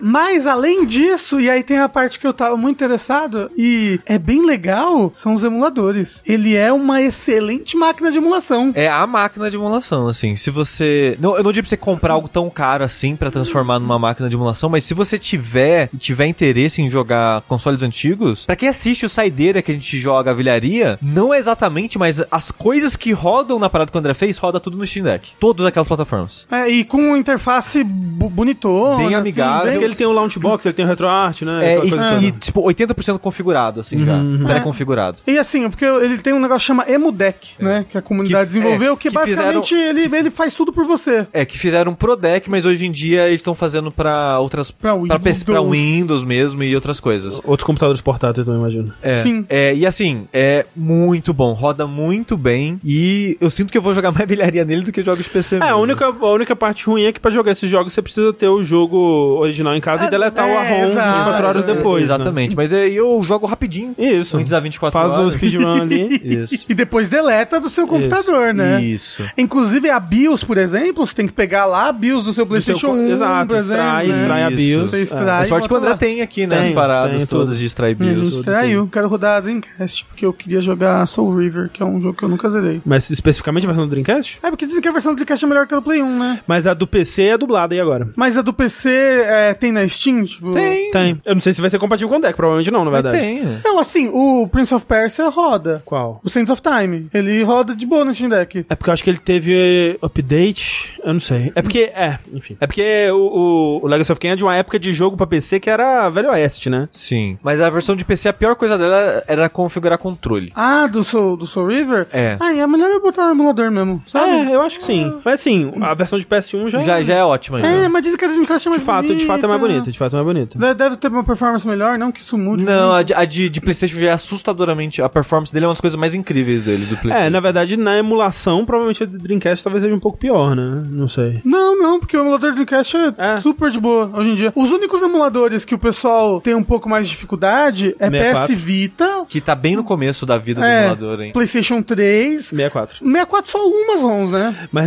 é impressionante como ainda tem dificuldade. É, algumas ROMs do 64 só, mas a 64 a maior Ah. parte das coisas roda de boa. Mas até aí PS2 também tem problema. Tipo, os Armored Core sim. PS2 todos rodam com algum problema. É, o Xbox original também é bem difícil. Mas nos últimos anos teve bastante avanço. É, melhoraram bastante. Quando eu comecei a maratona da From, quase não existia emulador de Xbox original. Eu até pensei em comprar um na época. Mas hoje em dia já melhoraram bastante. É. E assim, agora eu queria falar sobre a, a, Ergonomia. a ergonomia dele, né? Que o pessoal vê ele e ele tem uma cara estranha, né? Porque ele tem todos os botões em cima, né? E um espação embaixo. E eu via e pensava, nossa, será que não é desconfortável? E é impressionante, tipo, falei, nossa, eu jogando pensando, o Switch tinha que ser assim. Porque você botar os botões numa disposição vertical é muito mais difícil pro seu dedão do que uma disposição horizontal pra mexer. E como ele fica todos ali, você fica com uma pegada alta ali no controle, ele fica bem encaixadinho na sua mão, ele não é pesado, o Steam Deck, e... Ele é um pouco mais pesado que o Switch, mas não é muito pesado, né? Não. É, eu não, eu não sei, eu acho que o OLED é um pouquinho mais leve que o L- LCD. Eu acho que é mais Ele- pesado, na verdade. LCD, tela, é LCD, não tela- LCD.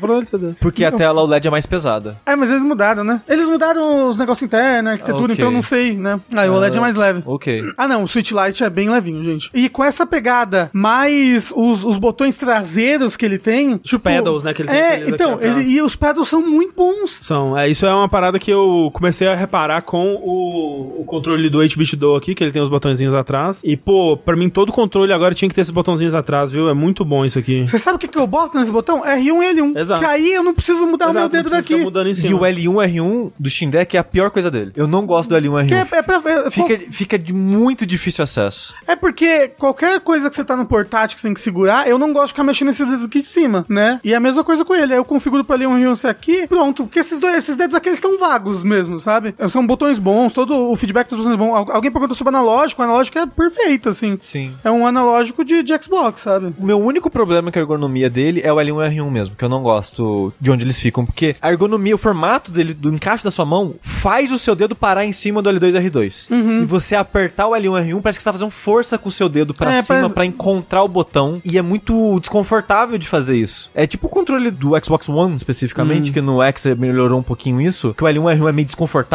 de usar. Mesma coisa aqui. Mas de resto, ele é muito melhor de segurado que parece. Eu olho ele, ele parece muito desengonçado. Ele na mão, você pensa, nossa, que encaixe gostoso. É, exatamente. Ele é, é o que, é, o que, é o que eu mais me surpreendi com ele. Porque com- com- se você olha, ele, ele é até feio. Ele é um pouco feio. É um pouco feio, é. Né? Ainda, eu, eu botei uma. Botei não, né? Ele veio, o moço, o moço que botou um negócio de borracha nele. Uns gripezinhos no analógico. Não, não, ele tá todo emborrachado. ó. Ah, tá, entendi. Nossa. e aí ele é fica bem mais camisinha, feio. A camisinha do Exato, tá com a camisinha. Putz, é feio mesmo, nossa. E, e ele sem a camisinha é até bonitinho. Com a camisinha ainda é mais feio. E esses botões aqui, feio. Mas ó, como tá tudo pertinho do dedo, não vou conseguir ver, mas ó, é tudo pertinho, você move pouco os dedos pra pegar as coisas. Ó, o, o pause e o select aqui em cima. Você não tem que ficar procurando aqui no meio. Então, tipo, com a camisinha ainda é feio. Uma coisa que eu queria dizer, de novo, né? Foi no Steam Deck se empolga muito com as coisas. Porque o, o Rafa comprou usado e o dele já veio com um botão diferente que a pessoa trocou, vem com essa capinha em volta, já veio com a tela de proteção, né? Uma película protetora. Ó, ele botou uns, uns destacadores do, do botão aqui atrás, tá vendo? Pra ficar mais destacado pra apertar. O que, a, o que a Thalesa comprou, a pessoa colocou uma tela que parece uma fibra de carbono em cima do touchpad, então ele tem uma texturinha. Ele colocou essas borrachinhas do analógico para o analógico ficar mais gostoso de usar. E eu prefiro assim do que sem elas. Sei. Colocou uma tela de proteção na entrada e saída de ar, porque ele tinha cachorro e gato, pra Hum, diminuir a chance de, de entrar pelo. Eu precisava disso. Colocou película e colocou um monte de coisa. Então, tipo, quem compra, ele tem capinhas de borracha pra todas as entradas, tipo, entrada USB, é, USB de entrar. É realmente o portátil carregar. do, do PCzista, né? Pois é, a pessoa que Só compra faltou colocar LED. LED não, RGB, né? Nas paradas. Então, tipo, real- o pessoal Assim, vai, né? os outros vai- tem vários concorrentes com RGB É, aí, eu hein? sei, eu sei, eu sei. Então, pô, legal, né, o Steam Deck? Quem Então, diria? muito legal. Eu, eu espero que eu continue jogando tanto quanto estou jogando agora. Que com ele eu tô jogando bem mais, É sabe? a porta de entrada pra você se tornar um PC gamer, Rafa. Não, um gamer, ponto. E olha só, a gente falou semana passada, mas só repetir a título de curiosidade: quem ganhou o sorteio de console do Jogabilidade, verdade. o console que escolheu foi o Steam Deck. E já tá com ele. É. Sim, muito O, bom. o moço perguntou, cara, o Rafa mandou a versão Elite, que é 10k. Então, gente, eu comprei usado. Foi uma bagatela. Não paguei 10k não, tá maluco? Eu não tenho esse dinheiro nem a pau. Foi, foi um achado.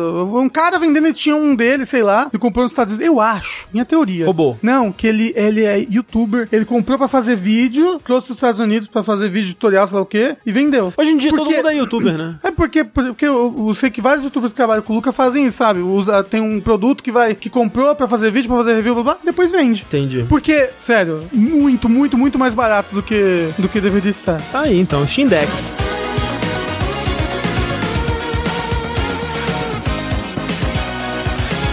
Bora lá então pro nosso bloco de perguntinhas. Bora! Você aí que tem um questionamento, um tema para discussão aqui pro Vértice, você pode mandar para o nosso e-mail, que é o vértice.jogabilidade.de, ou também você pode mandá-lo para o nosso usuário do Telegram, que é o arroba jogabilidade. Aí lá você vai poder mandar pra gente perguntas sobre videogames e assuntos relacionados, temas para discussão, tudo mais, e a gente vai poder responder, e você vai poder soar mais ou menos assim. Olá, jogabilideiros! Meu nome é Rodrigo, tenho 37 anos e esta é a minha primeira mensagem pra vocês. É uma pergunta barra desabafo que espero renda um bom debate. Sou jornalista e, quando fiz a faculdade, sonhava em trabalhar com games. De certo modo, realizei esse sonho de forma independente. Há mais de 10 anos sou editor de um site que nunca ficou enorme, mas angariou algum público e alguma credibilidade junto a empresas, assessorias e escritórios de PR. Eu ia falar que era jogabilidade, mas jogabilidade nunca angariou credibilidade junto a empresas, assessorias e escritórios de PR. Isso é Exato. a gente só tem vocês, público. É verdade. Porém, nos últimos anos, essa paixão por videogames diminuiu. Desde 2021, por aí, eu simplesmente não tenho mais o mesmo ânimo ou interesse para cobrir ou mesmo jogar. Videogame perdeu um protagonismo que teve na minha vida por décadas. Tenho os três conso- consoles atuais em casa e faço parte de uma minoria privilegiada que recebe jogos de graça para analisar, muitas vezes até antes do lançamento, algo que era meu sonho há uns 15 anos. Mas, ultimamente, são poucos os jogos que eu realmente me dou o trabalho de jogar. Esse ano, por exemplo, estou ansioso por F7 Rebirth e só. Considerando que vocês meio que fazem parte dessa mesma bolha e meio que têm a mesma idade, mais ou menos, gostaria de saber como vocês mantêm a chama do interesse acesa até hoje, Viagra. Nunca ficaram de saco cheio de acompanhar no mercado de games? O jogabilidade é só trabalho?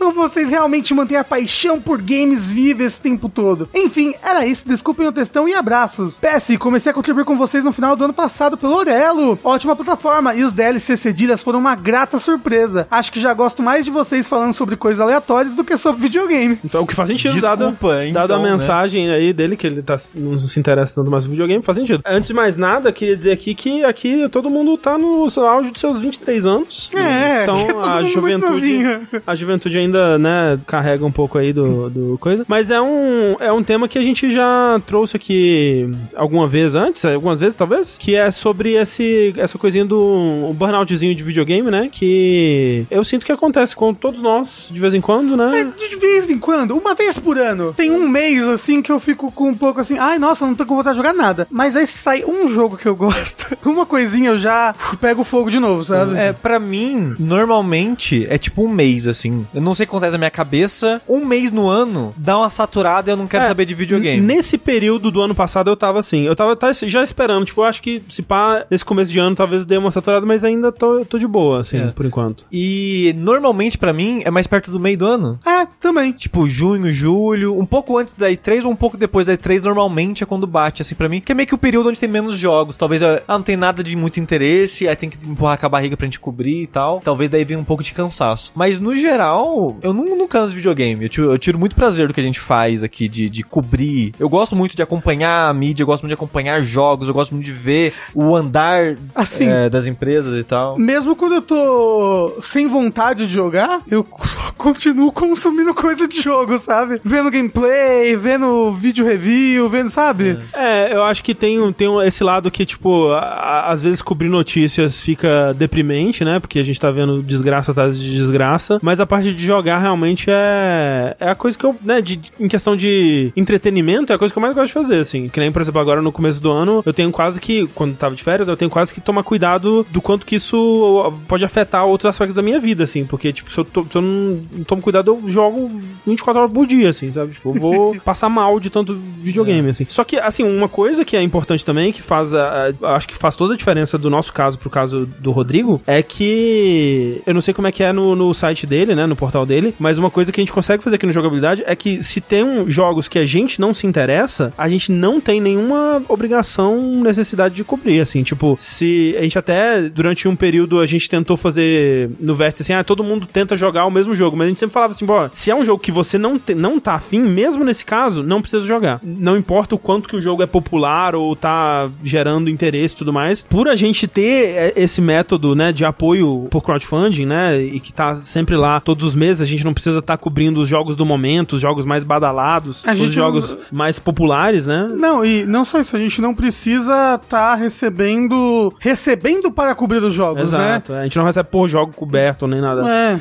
Então a gente pode se focar nos jogos que a gente quer. E às vezes, né, a gente acaba tendo que o, que o que a gente sente que a gente tem mais de obrigação nesse sentido é de cobrir lançamentos, que a gente sabe que as pessoas gostam de acompanhar os lançamentos com a gente, assim. Mas mesmo assim, às vezes, né, se, se deu vontade, volta pra um jogo antigo e, e a gente consegue abrir espaço aqui no Vértice pra falar de jogo antigo. Tipo, o Tengu não tava conseguindo jogar os jogos lançamentos, mas ele jogou o, o Trails e trouxe aqui pro podcast e tal. E se divertiu muito, gostou É, bastante. Então tem essa liberdade que é muito única, né? E que é muito graças a, a vocês aí, né? Que estão ouvindo isso aqui. Mas o Ícaro falou ali: tinha burnout de videogame quando sentia que só fazia isso no meu tempo livre. Depois comecei a intercalar com atividade física, jogos sem culpa por horas e horas e sempre tô instigado em jogar coisas novas. É, intercala, intercalar mesmo com outros hobbies, ou, infelizmente, né? O Tengu, né, que trouxe isso no, no Dash anterior. Infelizmente, gente, é verdade. Atividade física melhora tudo na nossa vida. Infelizmente. A cabecinha funciona melhor. É, a cabeça funciona melhor, tem menos burnout, porque o último foi o Paradise, né? Então. Né. Mas agora, uma coisa que ele falou aqui que eu, que eu me identifico um pouco é eu não tenho sentido tanta empolgação prévia, sabe? Tipo, é mais raro. Tipo, de eu, de eu ficar. De ter um anúncio de um jogo e eu ficar muito empolgado, maluco. Meu Deus, aquele jogo. Daquela sensação assim, eu não posso morrer antes desse jogo sair, que eu já tive muitas vezes na vida e tem ficado mais raro, assim. Tipo, eu. As pessoas perguntam qual jogo você tá muito empolgado pro 2024? Hum, Quase nenhum, assim. Mas quando o jogo vem, eu me empolgo. E aí eu, me, aí eu gosto de jogar, sabe? Mas previamente eu não tenho sentido tanto isso mais, não. Eu sou, eu sou isso que você falou. É, eu sou. Vá, Eu, eu às vezes passo mal de ansiedade É.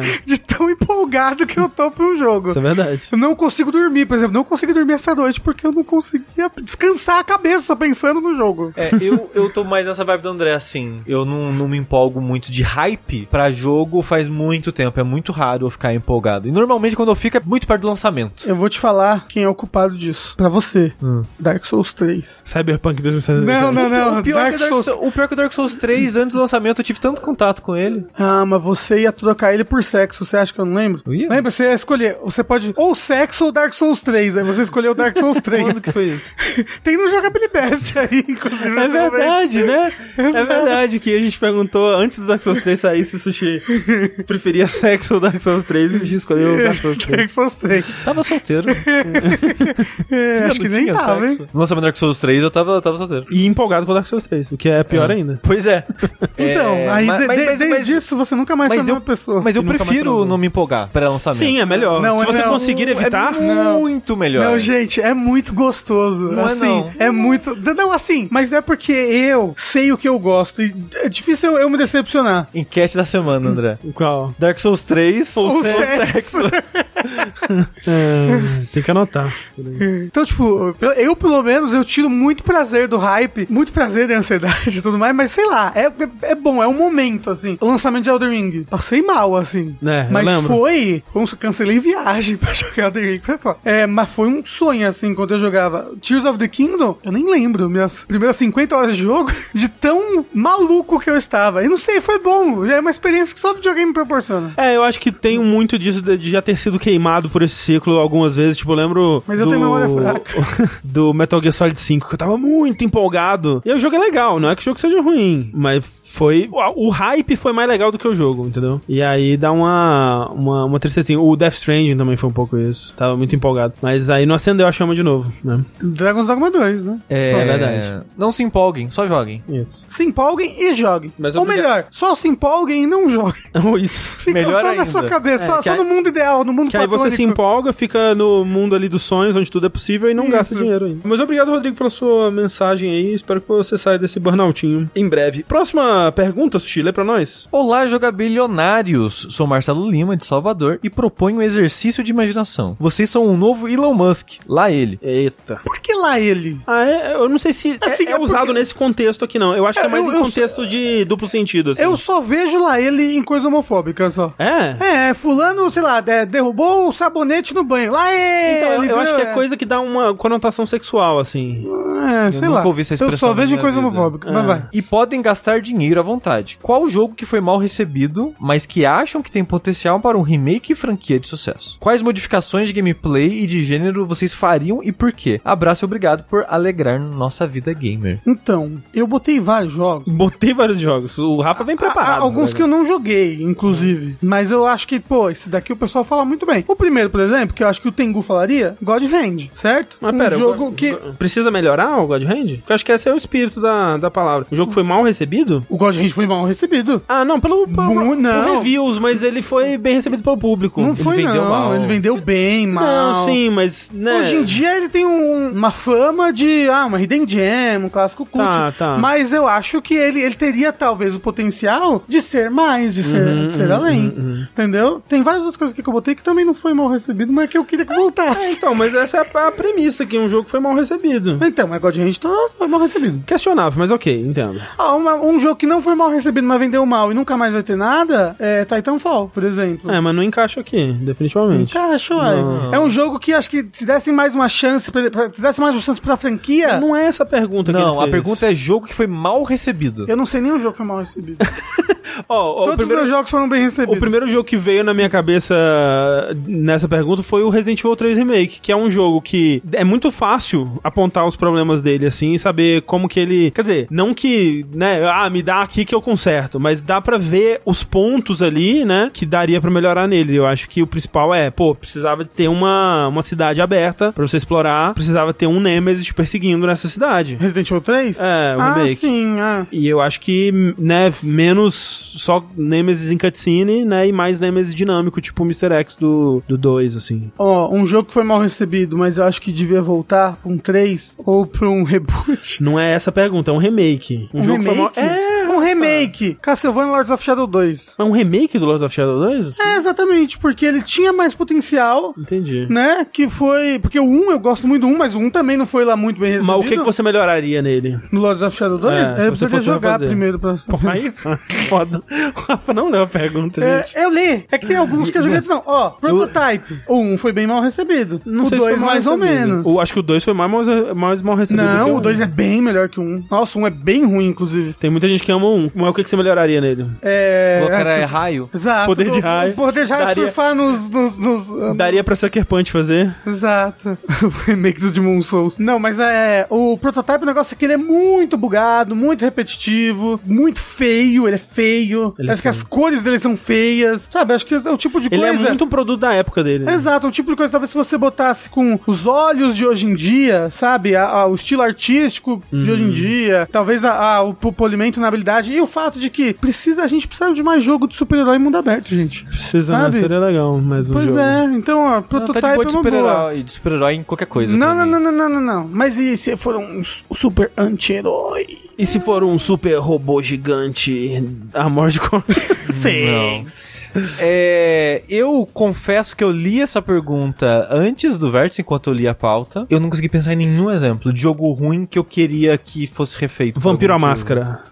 Máscara. Jogo ruim. Vampir. É ruim. Foi mal recebido, cheio de problema. Mas tem, se- e tem um potencial lá dentro. Mas se, mas se mexer nele estraga. Ele, a parte da graça dele é o quanto ele é esquisito. Não é. Não, dá pra manter um jogo esquisito que roda bem, que funciona bem, que não é. que é o, o combate não é horrível. Aquele jogo lá do moço que é estranho e que é tipo Twin Peaks, o 2. Ah, o Deadly Premonition. É, olha, é um, um jogo. O 1 já é horrível. O um já é horrível. Então, é que um é é que o horrível, dois mas é mais horrível, né? É, o 2 é, é horrível e não muito interessante. Mas que eu há, há um potencial ali, não há um potencial de fazer um, Dá, um dá. remake dos sonhos e ser bom? É, mas nesse eu concordo com o Sushi, que se melhorar, estraga. É. O foda dessa pergunta é que No More Heroes 3. a maioria das situações eu pensaria, é melhor só fazer um outro jogo. É, não? então, né? Pois Então, é. por exemplo, o chat falou uma boa ali É que eu concordaria, que é o Deus Ex Mankind Divided, Divided. que eu falei Ah, hoje, sim, que foi um jogo sim. basicamente incompleto, por causa que a Square Faz completo. forçou terminar ele logo. Faz completo. Aí eu acharia interessante pegar o que eles já criaram, mundo lá e meio que terminar aquela história. É, por isso que eu falei do Resident Evil 3 Remake, porque é uma oportunidade perdida. É um,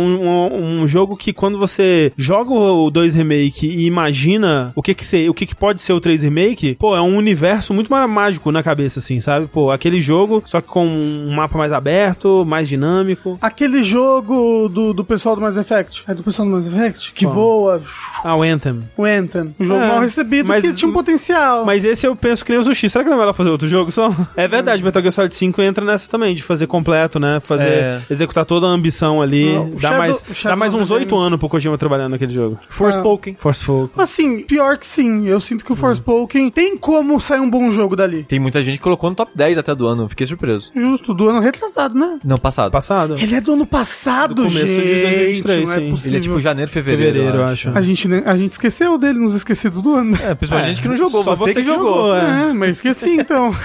Os esquecidos dos esquecidos, sem fazer essa outra categoria. Beleza, obrigado, Marcelo, pela sua mensagem. E se você quer mandar uma mensagem para o Vértice, lembrando mais uma vez, manda para vértice.jogabilidade.de no, no e-mail, arroba jogabilidade no Telegram. Deixa eu falar aqui rapidinho os outros jogos que eu queria que tivesse Tá. sequência ou Que remake. não encaixa na Que não pergunta, mas você encaixa. queria. Ok, eu botei Castlevania, Lords of Shadow, Aham, aham. é, Sly Cooper, Legacy of Kain, Jack and Dexter, Prototype, Power Stone, todos Que inter- Legacy of Kain? Não, não, não encaixa na pergunta. Não encaixa na que pergunta. Tá. mas que ele merecia um remake, entendeu? Todos enterrados da, da Rare, Fable, que já tá vindo aí, Infamous, Dragon Quest Builders eu quero 3, na verdade. Ele ficou falando de jogo que ele quer Star. Tropics. Não é nem remake. A, a pergunta pro Rafael é que jogo você quer jogar? É isso. Eu tô jogando pro universo e esperando colher, entendeu? É isso. Caralho, isso que a pergunta tem três linhas. São meus desejos. Incrível, incrível, maravilhoso, perfeito. Lá então para o nosso segundo bloco de notícias, Rafa. Nós temos aqui mais notícias que tratam de complicações legais envolvendo videogames e o pequeno desenvolvedor indie preso nesse caminho de destruição, na verdade. André, essa daqui me surpreendeu, viu? Não sei se vocês lembram, há uns anos atrás, lançou um Bloodborne The Make, né? Um jogo que foi feito por uma desenvolvedora solo, né? Tipo, ah, e se Bloodborne tivesse saído pro PlayStation 1, né? A gente jogou em live, bem legal, até. Sim, é bem legal. É. Sim, e tipo, estourou, né? Fez um, um sucesso e tudo mais. E aí, essa mesma desenvolvedora, ela pegou e falou: pô, o pessoal brinca muito do tal do Bloodborne Kart, né? É porque o Bloodborne The Make aí, o Bloodborne PSX, ele veio dessa piada de tipo, será que, pô, não vai sair Bloodborne pra PC? Cadê Bloodborne? Cadê? Não lança essa porra pra PC, não? E aí ela fez como uma, uma piada de 1 de abril e aí ficou sério, né? E aí ela lançou. E a outra piada que tem envolvendo Bloodborne é o tal do Bloodborne Kart, né? Tipo, gente vai ter, cadê? Um dia será que a gente vai ter uma sequência? Será que vai ser um Bloodborne Kart? E aí... É, porque é, as pessoas sempre falam, ah, é, tipo, lista de vazamento zoada, sempre tinha lá Bloodborne Kart. É. E aí essa, essa desenvolvedora começou a fazer, e assim, tudo que ela mostrou, muito legal. Tipo, no mesmo estilo, tipo, se fosse no PlayStation 1. É, ele tem a um- carinha de um Twisted Metal, Exato. um jogo assim, né? Só que, tipo, de. mais de corrida mesmo. Recriando, né? Todos os cenários, monstros e coisas do, do Bloodborne, assim. Então tem, tipo, sei lá, 12 personagens jogáveis, 16 pistas. Vai ter é, campanha single player, modo versus. Vai ter é, chefe, que eu não, não sei ainda como vai funcionar, mas ela diz que vai, então deve ser alguma coisa isso. Só que eis que agora, em janeiro. Porque o jogo tava pra ser, acho que em fevereiro, né? É, inicialmente era final de janeiro, mas é, ia sair em fevereiro. A Sony entrou com um um. Um pare e desista. É, eu não sei se foi um season desiste É. mesmo que ela mandou. Mas foi um, olha, Mas, para- a, mas a Sony, a Sony chegou e falou, ó, não quer isso daí, não quer não, hein? Bloodborne e Penossa, não- o que que você tá fazendo aí com esse Hum. fangame de graça que você tá fazendo? né? não derrubou completamente o jogo, né? Assim, falou assim, impossível, pare de... Agora mesmo, pediu pra tirar a propriedade intelectual da, da Sony. Nossa. O que que isso quer dizer, né? Tipo, será... Eu tava pensando assim, ah, vai ser só o logo ou coisa assim. E dado que ela adiou, né? Eu imagino que vai ter que realmente tirar referências no geral ao Bloodborne. ela, né? ela já mostrou um, um modelo novo que ela já fez, e é tipo isso, ela, ela tá transformando tudo em algo similar, assim, sabe? Ao invés Sim. do Gascoigne... É o sólido coin. É, é o, é o... Isso, é o... Fala um outro nome aí. Sólido coin. um líquido coin. E aí é isso, ele e aí ela mudou o modelo também, né, dele pra ficar um modelo parecido, sei lá, um Gascoigne de bigodinho mexicano, entendeu? E aí é é, isso que ela tá tendo que fazer, né? O que ela mostrou foi o Mikolash, Isso, exato. que é o Nicholas, e agora ainda tem gaiola na cabeça, só que é loiro e tem um passarinho em cima da cabeça.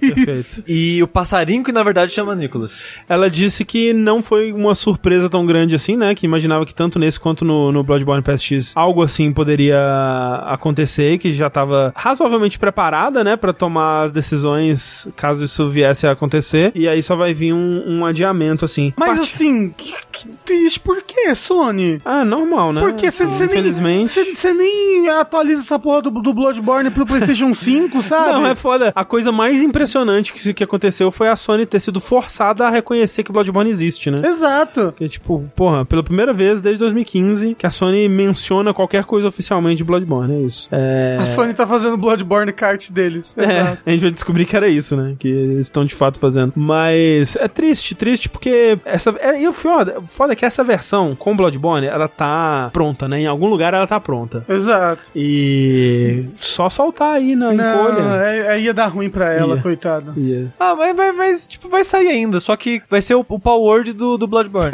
Isso. Vai ser o Power de Bloodborne, exato. É, Eu só quero ver o nome agora, o que, que vai ser. vai ser. Vai ser sangue nascendo. Isso. O que, que é o contrário de, de sangue? Água. Água. Não! Ah, não é água, água. se você diz. Qual desculpa? O jogo não seria gratuito? Sim, mas é, é o que essas empresas fazem, né? A empresa, além de, de usar a propriedade intelectual, ela tem que enforçar, né? Ela tem que ir lá e martelar pra outras pessoas não usarem também, porque senão vai dar precedente, né? Tipo, ah, essa propriedade nem é, nem é tão importante. Especialmente no caso do Bloodborne que não tá sendo ativamente usado, né? Ah, se você nem tá usando essa propriedade, né? Outras pessoas vão estão querendo usar aqui, né? Então você tem que ir lá e falar, não, isso aqui é meu. Ninguém pode usar, não. Plaquetas Death. Isso. Como é que é plaqueta em inglês? Mas vai ser Pale Blood o nome do... Pay Blood? Pale. Pale. Pale Blood. Pale. Sangue pálido. Ah, tá. Ok. Vai ser mesmo? Não. Não. Ah. Mas é um termo que tem no Bloodborne que não tem nenhum... Então, Pale Blood Racing.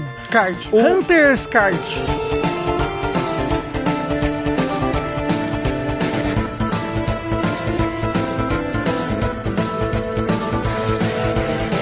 O não Bloodborne Kart vem aí, né, com um pequeno atraso, com seus míseros 12 personagens, o que não é nada frente ao que vem aí no próximo jogo de Dragon Ball Z, que é o Dragon Ball Z Sparking Zero, talvez seja só Dragon Ball Sparking Zero, que aparentemente vai ser esse o nome oficial mesmo, né, porque a série Sparking, na verdade, é, a- é o, o anterior Budokai Tenkaichi, né, tipo, que é muito doido, você vai muito doido, que tipo, no ocidente chama Budokai Tenkaichi, que são duas palavras em japonês, mas no Japão é Dragon Ball Z Sparking, e com a palavra em inglês, então fazer uma troca aí, muito doido. E aí, tipo, ah, o 2 é o Sparking Neo, o 3 é Sparking Meteor, uma coisa assim, e o Budokai normal era só Dragon Ball Z, e aí Dragon Ball Z2 e Z3, né, alguma coisa assim. E esse agora é como se fosse o novo Budokai Tenkaichi, né, só que estão chamando de Dragon Ball Sparking é, Neo, Zero, na verdade, Sparking Zero, ou alguma coisa assim. E aí, né, pô, legal, uma coisa que é importante desses jogos é que eles têm muito personagem, né, geralmente eles se, se vangloriam de ter, tipo, todos os personagens, aí, tipo, tem a, a- o Janemba, sabe, o personagem... É, tem, tem os personagens do filme. É, umas fusão esquisita. É, exato. É, e aí você pode jogar com do seu.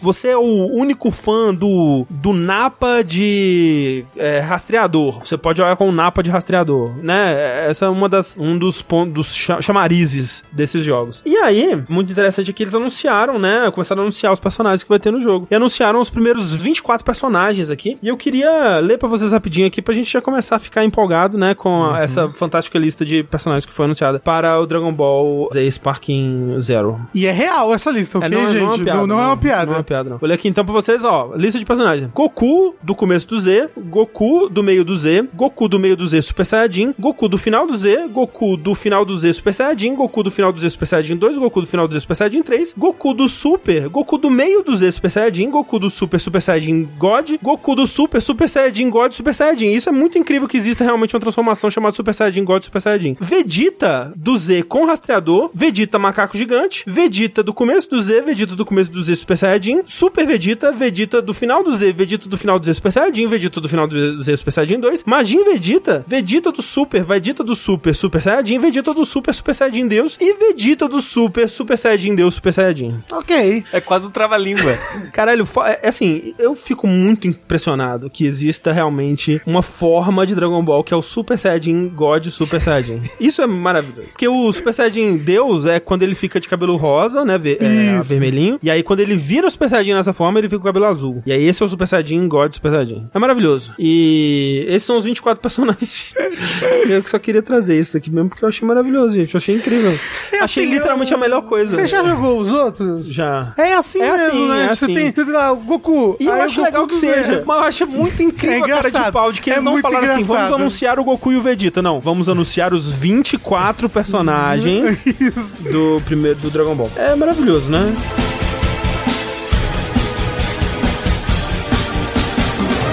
Maravilhoso também, Sushi, foi a declaração do Itsuno sobre Fast Travel nos videogames. Assim, pra alguém foi polêmico. Pra mim, trouxe uma segurança, sabe? uma calma. É, pro um jogo que ele tá alívio. fazendo, eu acho que é importante. Exatamente, porque pra quem não conhece, o Hideaki Tsuno é o diretor do Dragon's Dogma 2, foi também do Dragon's Dogma 1, Devil May Cry 4, 3, 2 a gente ignora, Uhum, uhum. Rival School É verdade. e outros jogos aí. Etc.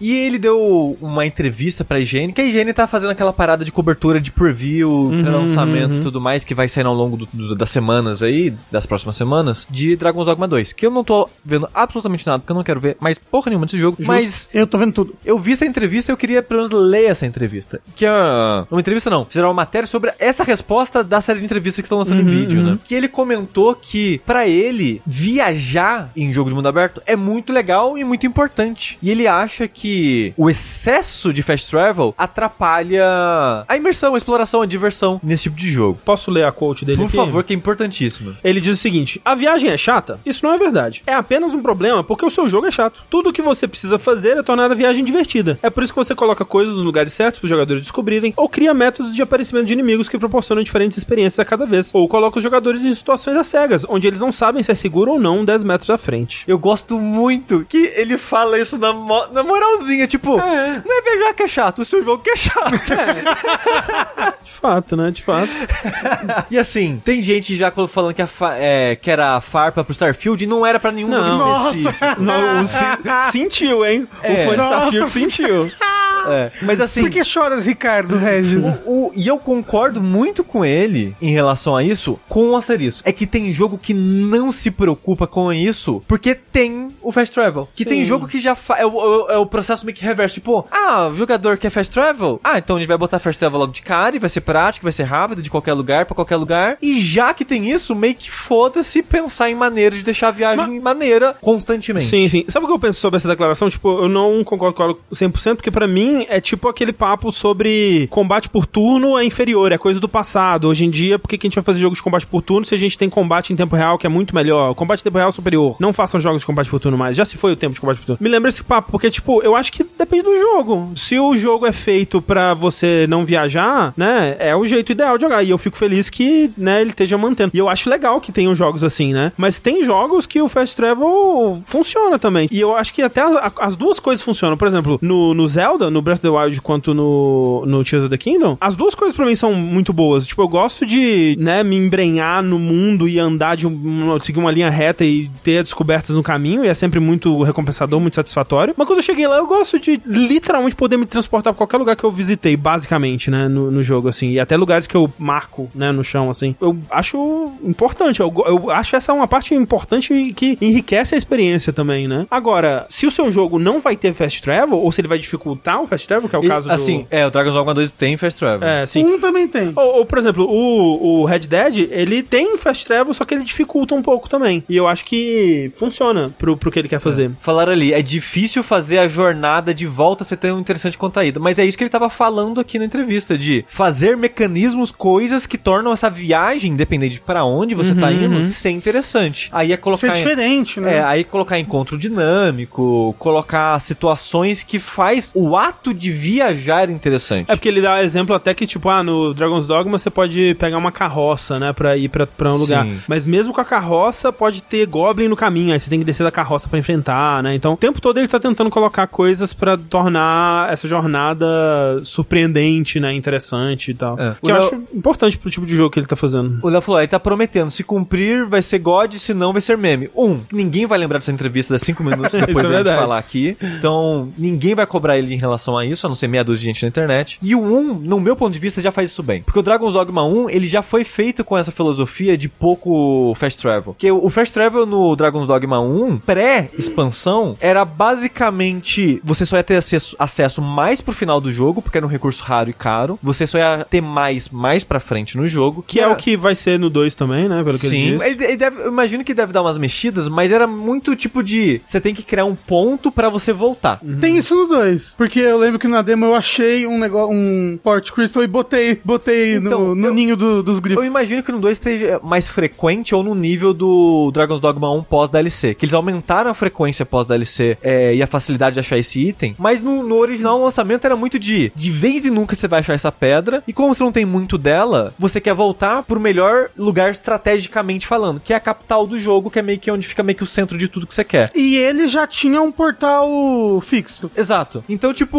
era uma pedra que fazia você voltar pra maior cidade do jogo. E era isso. Mas você tinha também a, a outra pedra que você pode botar no chão e fazer um ponto de teleporte. Isso acho que já é pós-DLC. Não, não, Já tinha não, já sempre? tinha. Eu lembro porque desde o começo eu sempre botava três pedras. Desde o do, do Dragon's Dogma do, quando eu joguei no 360, é, os Port Crystals. Eu botava uma na, na Torre da Lua, que é chato de chegar lá, uma na, na muralha, na, na muralha da China, aquela que é mais pro final do jogo, e uma na, na Fortaleza de Sombras, que é onde tem a invasão Goblin lá. É, sabe? falaram, ó, isso é a versão Dark Arisen. Eu tenho quase certeza que isso é Dark não, Arisen. Não, O que, a, o que a Dark Arisen fez é que ele te dá aquela pedra infinita. Na DLC, na, é isso, na Dark Arisen. Mas no 1 tinha. Tinha as Port Crystals pra você botar. É, Aí o mas- negócio é que a Dark Arisen aumentou o número de Port Crystals. Ok. Mas a Sim, parada é, só de você dificultar um pouco, eu já achava mais interessante, e não só por, ah, dificultou, foda-se. Não é tipo, ah, pega um jogo do jeito que ele tá feito e Não, dificulta. é Não, é isso, é o jogo ele foi pensado É parte do game design, né? nesse processo. E eu acho legal por quê? Porque a maneira que o Dragon's Dogma fazia a jornada era muito de, ah, eu quero fazer ir lá. Putz, é longe. A noite nesse jogo é uma parada. Eu não quero ficar andando à toa de noite. Então, se eu vou sair nessa jornada, eu já vou sair de manhã. Porque se eu sair de noite, é capaz de eu pegar duas noites durante essa jornada. E de noite é mais perigoso. E tem inimigo diferente. E tem isso e aquilo. Então, a maneira que o, o Fast Travel do jogo é colocado nesse mundo faz você pensar na maneira que você se movimenta nesse mundo de uma forma diferente. E eu acho muito mais legal, tipo, ah, ok, eu vou dormir aqui na cidade, já vou planejar minha jornada, tem que ter todos os meus equipamentos, porque peso nesse jogo é importante. Então, tipo, ah, vou estocar aqui as coisas que eu não preciso, vou levar só a coisa que eu acho que vai ser importante, vou fazer essa jornada e quando for de noite eu preciso ter a tocha, eu preciso ter aquilo. A maneira que ele fazia isso, e era tão. voltar um processo também. Então, às vezes você tava tipo, putz, já tô aqui, não devia estar aqui, porque a dificuldade dele não é dinâmica, ela não é balanceada de acordo com o level que você tá. Cada área tem seu próprio level. Então, se você se enfiou numa área perigosa, você já tá mais pra dentro nela, tipo, putz, será que eu continuo indo? Será que eu volto? Eu essa- não, eu porque, não tenho porque, fast travel. porque morrer no Dragon's Dogma é voltar pro último save. Essa era uma né? sensação boa do- dos primeiros Souls que meio que se perdeu também, né? É, tipo, como o Dark Souls 1, ele demora pra desbloquear o fa- o Fast Travel, né? É só na segunda metade do jogo. Uhum. Por isso, ele tem um, um level design mais interconectado, né? Uhum. Sim. É uma, e aí você pode ver, tipo, no 2 ou no 3, que você já começa com Fast Travel, não tem essa preocupação de ter um level design interconectado.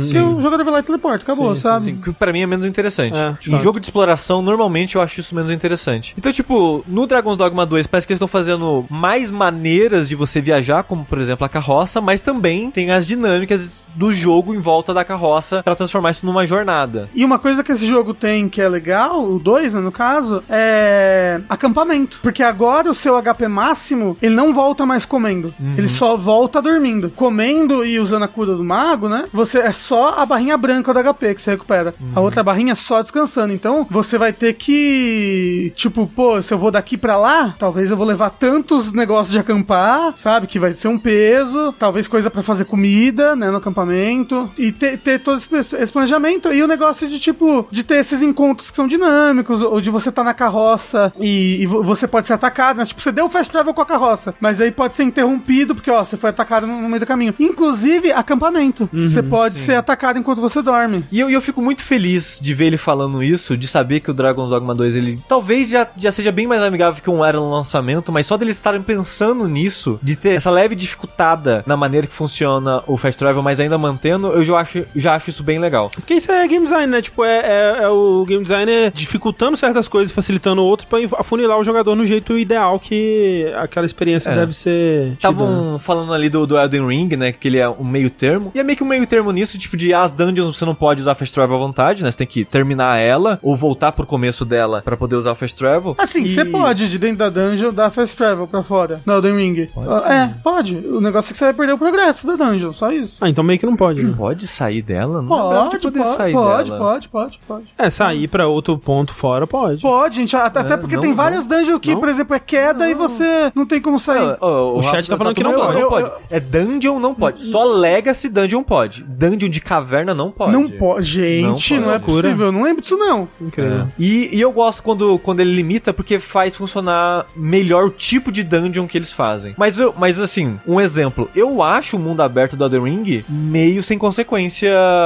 A exploração. a assim. exploração, É, verdade. assim. Tipo, é divertida porque, tipo, é um mundo gigante que tem muito ponto de interesse. Mas ela não tem risco, porque você pode ir embora a qualquer momento que você quiser para os outros lugares. Então, pra um jogo desse tipo que a From tá fazendo, eu acho que tira um pouco do peso e a consequência, mas ganha em outro aspecto também. Sim. É uma troca que faz, né? Mas eu, eu fico feliz de qualquer forma que o Dragon's Dogma 2 tá indo pra essa linha mais próxima do 1 que eu gostava tanto. Que é uma linha que não é tão usada assim pra jogo desse, desse nível de divertimento. Ah, alguém falou que do, do, do negócio da interface, eu lembrei, realmente fica um negócio na interface falando que você não pode teleportar. Tipo quando você cai numa armadilha de teleporte, que só É. Sim. quando você acha a próxima graça que você Sim, pode teleportar. sim. Aí chega alguém e faz uma piadinha, né? Você pode teleportar já. Dragon's Dogma 2, então aparentemente vai ser bom, né, Rafa? Vai, eu- alguém perguntou, o jogo tava 60 FPS na demo? Não, gente, o jogo vai ser 30 FPS, se eu não me engano, viu? A não ser no PC, né?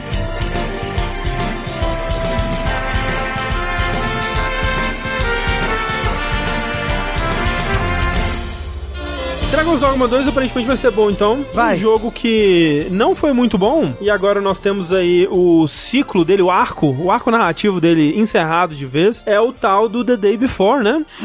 que Finalmente! segunda passada nós vimos aí os servidores sendo fechados, apenas um mês e meio desde o lançamento do jogo, um recorde aí, nem o Love Live lá vai ser tão rápido assim, né? Ah, Assim, o que vai ser cancelado três meses depois. A gente Não, falou dele é num Dash ou a gente falou num Vert? Não, eu acho Foi que... em alguma live, eu acho. Foi live, é? Não, não, não, não foi no, no, no Dash que a gente Talvez, gravou sexta-feira, eu acho que lá que a gente falou. Talvez, é. É, Mas fica a curiosidade, Love Live 2 vai sair, enfim, no ocidente. E vai fechar também no ocidente É, três no- meses depois. No Já mesmo anunciar- anúncio, é. No mesmo o anúncio mesmo fala assim. tweet. É. Tá é muito vindo- engraçado, que é um, um parágrafo é Enfim, está chegando no mundo todo Love Live 2 no parágrafo de Mas infelizmente ele irá fechar três meses depois. É muito bom. Mas, Aproveitem. porra, enfia esse negócio no cu, não vou comprar isso. Mas não é pra comprar. Ele é free to play. Então vamos lá, gente, todo mundo jogando Love Live. Todo, ó, jo- se todo mundo jogar, talvez convençam eles a não, não fechar o servidor. É gato, não é pra jogar não, gente, tá não certo. joguem não. Mas é, o The Day Before É uma novela. é uma novelinha aí. Teve, então, esse último prego no, no caixão dele aí. Um jogo que ao longo de 2023 foi o jogo mais wishlistado, né, da, da Steam. Sério? Nossa. Pra você ver. E ele, dando um resumo, né, da história dele, só pra, pra quem não, não acompanhou, né, entender um pouco melhor de como foi essa saga, ele foi anunciado no começo de 2021 como uma espécie de MMO de sobrevivência, só que com a skin de The Division, GTA, assim, né, e tinha essa cidade toda, toda tomada por zumbis, né, vários jogadores lutando, sobrevivendo juntos, conversando no chat de voz, né, cooperando pra saquear lugares e, e- e enfrentar os zumbis. E aí, pô, mostrava customização de carro, customização de arma, áreas sociais, mostrava coisas fora da cidade, tipo interior, fazendas, floresta e tal. E uns visuais muito impressionantes, né? Tipo, caraca, que estúdio AAA está trabalhando nesse jogo, né? O primeiro trailer mostrava um, um lugar nevado, assim, com luzinhas de Natal. É uma vibe bem. The Division. É uma vibe bem. O The Division 2, né? Que é Natal é um. O 1 é Natal, é. É, bem, bem The Division. Que é uma cidade meio Nova York, assim, Gente, também. o negócio é MMO. Isso, né? né? Ia ser, o- ia ser O que eles-. O que eles estavam prometendo aí, mesmo no âmbito dos jogos de sobrevivência, ia ser algo, pô... Ia, Inédito, né? Inédito, ia levar o, o gênero de jogos desse tipo, né? Tipo Ark, Rust, jogos de sobrevivência massivos, assim, é, ia levar pra um outro patamar. E num gênero, né, num, num, num milieu aí, num, num universo que não se tem tanto, né? Que é urbano, GTA-like, The Division, assim, essa coisa toda. Você ia poder pegar carro, né? Essa parada toda aí. E aí, pô, quem que é a equipe, né? Vamos conhecer a equipe que está fazendo. Nossa, são só dois desenvolvedores, né? Dois irmãos russos, né? Que estão trabalhando no jogo. Aqueles que fizeram Capitão América 2? Isso. Cara, os irmãos russos que fizeram Capitão América 2 e Vingadores, exato. Que só tinham quatro projetos prévios, né? De escala muito menor e bem, assim, clonezinho de, de, de coisas populares, assim, né? Tipo, um, um- o projeto anterior deles era um Dead by Daylight, só que com coisa de física e tal. E dois projetos desses quatro abandonados no Early Access an- antes de, de né? Soltam no Early Access e abandonam logo em seguida, assim. Então, pô, que curioso, né? Mas pouca gente ainda tava ligando esses pontos nessa época. A maioria das pessoas tava bem empolgado com a promessa do jogo, né? E aí ele foi anunciado pra junho de 2022. Daí os devs sumiram, né? Desapareceram do mapa, nenhum gameplay, nenhum trailer, nenhuma entrevista. Deu maio de 2022, um mês antes do lançamento prometido, né? E as pessoas estavam um pouco preocupadas já. E eis que eles aparecem de novo pra anunciar que o jogo agora seria adiado pra março de 2023, né? E aí eles justificaram que era porque eles estavam migrando o jogo pra Unreal Engine 5. E aí você pensa, pô, tá, vocês vão pegar esse jogo numa escala que parece massiva, gigantesca, né? Um, um jogo AAA, né? Que tá com a carinha assim de tá bem desenvolvido já. E vão migrar ele pra uma outra engine, basicamente, porque não é só um clique pra você migrar da Unreal 4 pra 5, assim, é um, um puta trabalho. A Unreal não recomenda, inclusive, você fazer isso no meio do projeto, em 10 meses, né? E aí pessoas que trabalham com jogos, assim, já ficaram meio tipo, hum, ousado, né? Vamos ver aí. Eu não acho que seja possível fazer isso, mesmo com a equipe de médio pra grande, mas, né, os dois irmãos aí, sabe-se lá qual que é o tamanho do estúdio que eles estão comandando também, vão conseguir em 10 meses, vão fazer esse feito. Eles são É, incríveis. não, exato. Eles tinham um estúdio por trás, É. pessoas, né? Isso, não, eles estavam fechando com a publisher russa, né? A Maitona, que já tinha publicado outros jogos anteriores deles, né? E, e eles tinham outras pessoas trabalhando no jogo também e tal. Daí, beleza, anunciam esse adiamento e somem de novo. Aí, quando eles ressurgem, alguns meses depois, é com uns papos estranhos, assim, uns anúncios esquisitos no, no site deles de querer contratar voluntários pra trabalhar no jogo. Venha trabalhar aqui que a gente vai te pagar com jogos grátis e, e visibilidade. É. E o André não está brincando, tá bom, não, gente? Não, não tô brincando, não tô exagerando. E realmente tinha um pessoal muito animado, né? Uma comunidade que tava se formando. Tava se formando ali. em volta, claro. E muita gente foi lá se voluntariar, trabalhar de graça. É, e, e assim, né? Lembrando que é um jogo com ambições de AAA com uma publisher atrás, né? Então dinheiro tinha, né? Não é como se fosse, ah, eu vou aqui ser community manager de um jogo indie de uma pessoa só, né? Não nada nessa vibe, não. E aí, beleza, né? Tem umas coisas estranhas, né? As pessoas, nossa, que, que esquisito, né? Um jogo nessa escala pedindo trabalho voluntário, né? No mínimo curioso. Eis que, num dia, né? Algum tempo depois, o jogo desaparece do Steam. Simplesmente some. Não tá mais lá. O, o jogo cheio de, de wishlist, mas some. E aí pessoal, nossa, será que é um golpe mesmo? Será que, né? O pessoal já tava suspeitando, né? Será que se confirmou? Comprovou-se o golpe? E aí eles explicam, né? Surgem explicando, os irmãos surgem falando que, ah, é uma questão de marca, né? porque o nome The Day Before, quando eles anunciaram lá em janeiro de 2021, quando eles estavam montando o trailer e tal, eles checaram e o nome tava livre. Só que eles não se preocuparam em registrar a marca. Aparentemente perderam a- o nome, porque outra pessoa foi lá registrou, criou um app de, de calendário no celular e tal. E, e agora o nome é nosso, vocês não podem usar mais o nome. Foram lá e deram o, o- né, ativaram, né, o Steam pra tirar o, o jogo deles, porque tava infringindo no direito dos donos da marca The Day Before, né? E aí tiraram o jogo, né, e tal. Eles aproveitaram pra, nesse rebuliço todo, pra já adiar o jogo mais uma vez, falar, olha, nesse esquema todo a gente vai ter que lidar aqui com os processos legais, a gente vai aproveitar pra adiar o jogo agora pra novembro de 2023. Vamos dar mais um tempo aí, porque a gente vai ter que travar. O jogo tá quase pronto, galera, tá? É, se fosse por a gente, a gente lançaria agora, mas vamos adiar pra novembro de 2023 pra gente cuidar desse negócio aqui. Não, e eles falaram que ia aproveitar também pra polir ainda mais Exato. o jogo. Adicionar mais conteúdo, né, Ah, e tal. Exato. E também falaram assim: ah, o trailer que a gente ia soltar agora, vamos soltar. Vamos soltar depois também, porque não pode usar o nome, então não vou soltar o trailer. O que não faz muito sentido, mas, né? Depois eles se contradisseram falando que já estavam planejando adiar o jogo, e imediatamente depois, em outros. alguns meses depois, eles passaram a usar a marca de novo e tal. Em fevereiro de 2023, quando o jogo voltou a aparecer, e dessa vez já usando a marca The Day Before, mas não ainda no Steam, e questionaram assim: mas pera, vocês estão usando a marca? Vocês podem usar a marca? Eles, não, já resolvemos o problema, já ganhamos. Mas cadê o,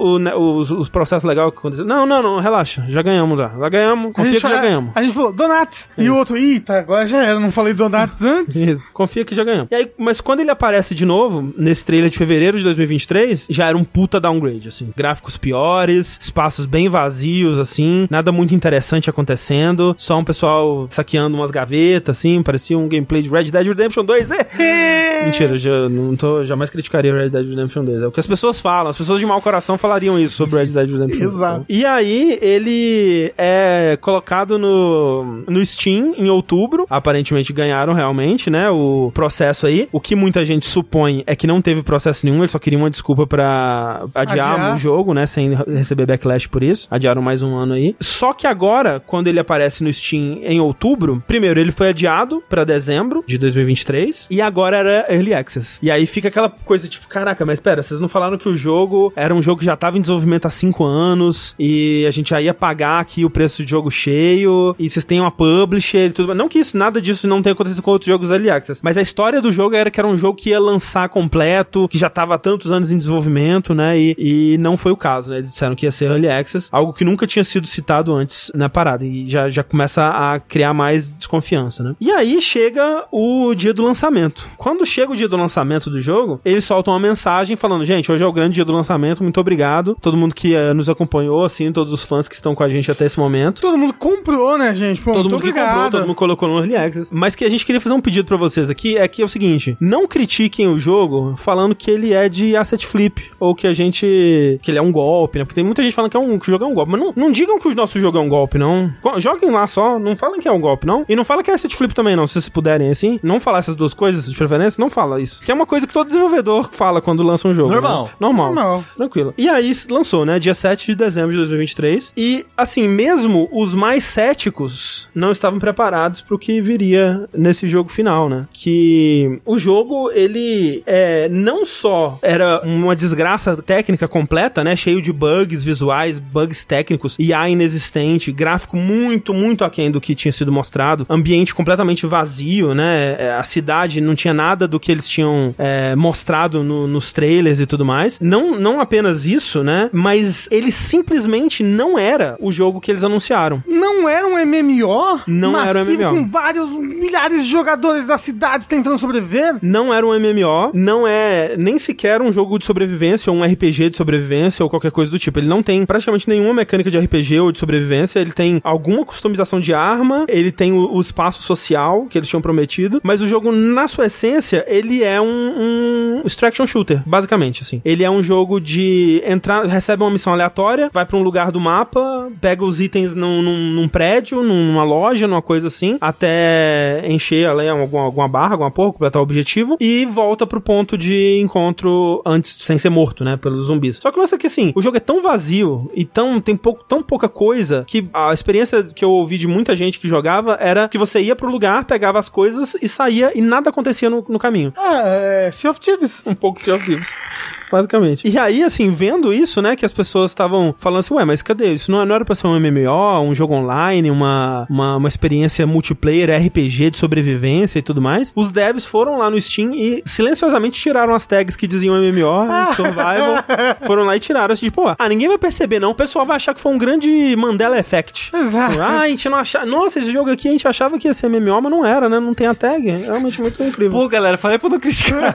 É, o pessoal criticando ainda. Aí é foda mesmo, né? O pessoal não, não, não, não torce a favor. E aí, assim, no dia de lançamento, graças ao burburinho todo que tava em volta do jogo, ele teve um pico de 40 mil jogadores, que é bastante. Só que em três dias já caiu pra quase zero, caiu tipo 90% desse, dessa quantidade de jogadores. Mais de 20 mil reviews negativos. Léo Gamer do chat, o William, foi que jogou. Ele falou, se sua bala acabava, não tinha melee. Sua opção era correr de zumbis até cansar e morrer. Mas assim, falando, nossa, que absurdo você comprou, mas assim, muita gente caiu no conto. É né? verdade, é verdade. Eu estou É um culpando a golpe. vítima. Exato, é um golpe, Desculpa, realmente. desculpa. Esse é o lance desse jogo. É, é, ele, os usuários, né, os compradores foram enganados. Eles foram vendidos uma coisa que o jogo simplesmente não era, né? E aí, por conta disso, se tornou um dos jogos mais mal avaliados do Steam. Muita gente dando refund. O Steam até liberou o refund, mesmo se você tiver passado do limite de horas e tal. A, a comunidade, né? O pessoal, os jogadores começaram a, a desmiuçar o jogo e viram que ele era quase inteiro feito com um pacote de asset específico da Unreal Store, que é um pacote de cidades americanas lá e tal Mas ele pediu pra não falar isso. não pediu pra não falar, né? Infelizmente. E assim, de novo, né? A gente sempre fala isso. Nada contra usar assets da, da loja, nada contra usar assets prontos, né? Tá lá pra isso, né? Mas quando você vende que seu jogo tá em desenvolvimento há cinco anos, e que é um projeto de paixão, e que vai, né, o próximo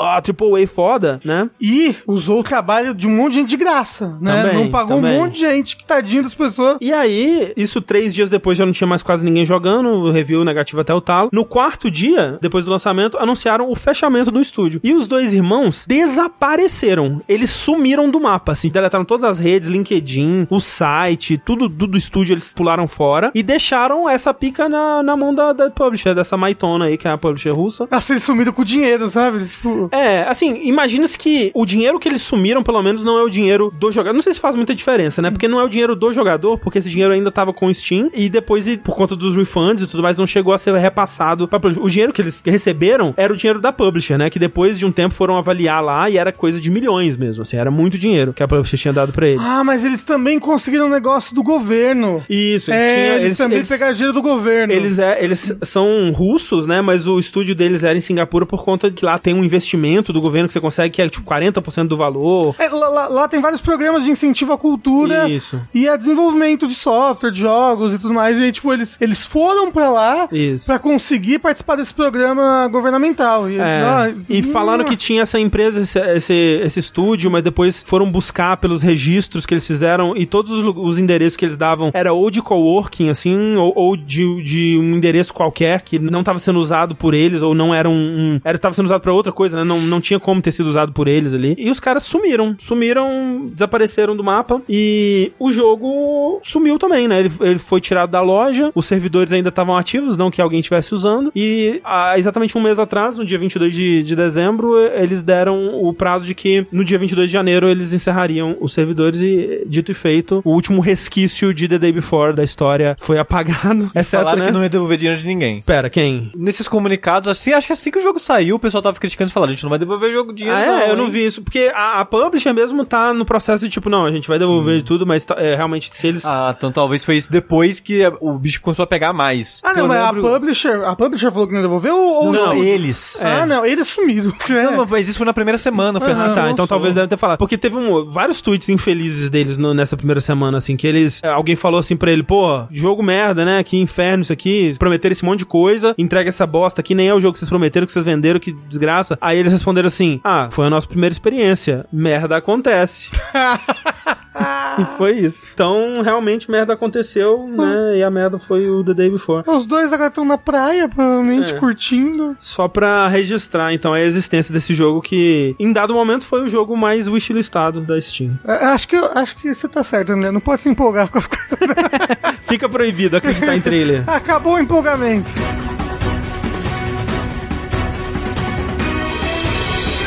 Então é isso, gente. Essas foram as nossas notícias de hoje, né? Até que não tá tão imenso quanto eu achei que estaria, né? E agora eu vou me arrepender, porque nós estamos indo para o bloco de finalmente. Uou! E eu quero a continuação, Sushi, da sua saga com Like a Dragon Gaiden. Eu já quero pedir desculpas pro chat. Ih, pediu desculpa. Porque sempre que eu falar de Yakuza, agora tem que fazer assim, é eu pisando em ovos, né? Uhum. Então, gente, lembra quando eu elogiava Yakuza é bastante? Todos os jogos eram legais e maneiros, então. Lá vem. A recepção do Yakuza Gaiden, Like a Dragon Gaiden, The Man Who Erased His Name, O que homem chamar... que o copiava. É, Like a Dragon Gaiden. Eu ia ignorar ele, porque, tipo, ah, é um jogo meio de transição pra conectar o 7 ao 8, e falar mais porque que o Kiryu tá presente no 8 e coisas do tipo. Só que aí, parte da minha crítica, o que estavam fazendo com a série, com o Like a Dragon Gaiden e o 8, de inserir o Kiryu de volta, eu tava tipo, 6, acabou, gente, 6, o 6, 6 deu tchau pro Kiryu, pelo amor de Deus, deixa o cara embora. Acabou essa porra. Aí, saiu o Gaiden. E eu tava criticando, né, o, o, o Gaiden e o 8 tá martelando a existência do Kiryu. Aí as pessoas falaram, Sushi, Você não sabe de nada. você não sabe de nada. Você vai engolir Você- as suas palavras. Exatamente. O Gaiden aí, pô, o final do Gaiden, esse sim é o final digno do Kiryu. Que o Gaiden veio e, tipo, marrou e, porra, você você vai se arrepender de tudo que você fez. E é foda, pô, e o final do, do Gaiden é incrível. Não é? Assim, o Gaiden é um dos piores da série que eu joguei. Uhum. Aí você vai falar, ah, mas é um projeto menor, que é só pra conectar e tal. Mas essa é a parada, tipo, é um jogo que eu sinto que não precisava ter existido. Uhum. Tá certo que você pode entrar com o argumento que nenhum jogo precisa existir. Mas eu sinto que é um jogo muito pra justificar uma escolha que fizeram pro 8, sabe? Sei. Tipo, ah, pô, o 8 vai ter o Kiryu. Ah, putz, né? Vamos, vamos fazer uma parada aí pra, pra encaixar melhor, sabe? Uhum. As coisas, ju- justificar melhor de por que, que ele tá lá e, e é isso aí, né? Poxa, bora lá. Porque assim, ele é um jogo ruim? Não, ele não é um jogo ruim. Uhum. Mas ele, pra série, é um jogo muito medíocre. Ele é muito mediano em tudo que ele faz. Ele só tem uma última cena muito legal. Que eu tomei spoiler e parece legal, Susana. Assim, a história inteira desse jogo é só pra última cena. Sei. Basicamente, é pra conectar um pouquinho o 7 e o 8 Kiryu ali e tal. Eles tentam fazer isso, mas não precisava de um jogo que um jogo fizesse isso. Você tá me dizendo então que Like a Dragon Gaiden é o The Curse do Nathan Fielder dos jogos Like a Dragon? Talvez, não sei, não assisti The Curse. É. Mas você gosta. Eu gosto, mas é porque ele de fato só existe pela cena final. E aí tudo, Ah, tudo é, que vem ok, antes. Ok, eu diria que sim. Porque a parada é, o jogo ele é bem seguro e mediano no decorrer dele todo. Aí o último capítulo, que é onde vai conectar mais as coisas, ele é mais legal e empolga mais. De Sim. fato. Foi o que a gente supôs no vértice passado. É, e é que as pessoas falavam, tipo, não, Sushi, o final do jogo é a melhor parte. Concordo, o final do jogo é a melhor parte. Mas essa parada, talvez o meu problema é que eu fico com muita expectativa das pessoas falando, não, porra, encerra, Kiryu, porra, final foda. O que encerra da história do Kiryu, ele é meio que deixar quase o mesmo ponto de o 6 deixou. Sei. Só que tem uma cena a mais. Que é fofa, vai, é fofa. Não, eu chorei um pouquinho. Olha aí. Como é que você pode falar isso tudo de um jogo que você chorou, Sushi? Mas a parada é, eu não consigo ignorar todo o resto do jogo por causa da cena justo, final. justo, eu entendo, eu entendo. É o, é o reverso. Que o, eu posso ter gostado de todo o resto, mas se o final é ruim, me brocha geral. Então, o sushi, ele odiou todo o resto. Fala, o Great Wolf fala, "Ah, a parte do vídeo, Sushi, caralho. Então, a parte do vídeo, ela é muito fofinha. Ela é muito bonita, ela é tocante, não justifica um jogo. Sim. É da- isso. É, é um jogo que podia ter sido um e-mail. Podia ter sido uma cutscene. ó. não é a jornada, é o final. E esse jogo é isso, sabe? É um jogo que é. Isso aqui é o foda. Se fosse num período que tivesse pouco jogo dessa série saindo, você fala, porra, faz tempo que não sai um, né? Tá no intervalo entre. Ele saiu em novembro, em janeiro já tinham oito. Não, e, e em 2023 tinha, teve o Steam ainda. Teve o Steam também no começo de 2023. Então, tipo, eu fico pensando, quando que decidiram encaixar esse jogo? Como que foi a- o processo de, não, pô, a gente precisa de um jogo pra conectar isso aqui? Desenvolver dois jogos ao mesmo tempo? Será que precisava mesmo? Eu acho que ele foi desenvolvido como um capítulo do, do 8, sabe? Tipo. É quase isso, porque, tipo, Algo que poderia ter sido lançado como DLC do 8 e eles decidiram lançar antes porque faz mais ou do sentido. 7 Um, é, até. eu falo, no, É, do 7, é. é. É porque assim, eu não fiz absolutamente tudo dele. Eu vou, vou dizer que. Eu, ia, eu falei que ia focar só na história, mas acabei não focando. Eu fiz bastante do minigame de corrida, fiz quase tudo do minigame de corrida. eu fiz uns 70% das side stories, umas coisas assim. Mas não foquei muito em dardo, não foquei muito em sinuca. Teve coisas Absurdo. que eu não fiz. Absurdo. Graças a Deus, esse, esse negócio de dart sinuca, eu nunca vi levar a pessoa a algum lugar. São minigames muito divertidos em Like a Dragon e Yakuza. Mas eu fiz pra correr pro Melhores do Ano. E eu terminei o jogo com umas 15, 16 horas. Sei. Eu vi gente falando que pra fazer tudo, tudo, tudo do jogo é umas 40 horas. Uau. E assim, eu levei 15 horas ainda fazendo outras coisas. E assim, vários momentos aqui, André, encheção de linguiça. Imagino. Vários momentos aqui. Já é minha experiência com Yakuza no geral. Mas é uma encheção de linguiça que tá num jogo de 80 horas e que você acaba se divertindo Sim, ali, sim. fazendo os minigames e tudo mais. Aqui, como o jogo é curto, fica mais o sentimento que a encheção de linguiça e que o Sim. jogo era pra ter, tipo, dois capítulos em vez de acho que cinco ou seis que ele tem. Uhum, Aí é tipo, eu me arrependi de jogar? Não. Foi ruim? Não. Mas ao mesmo Você que você fala, foi.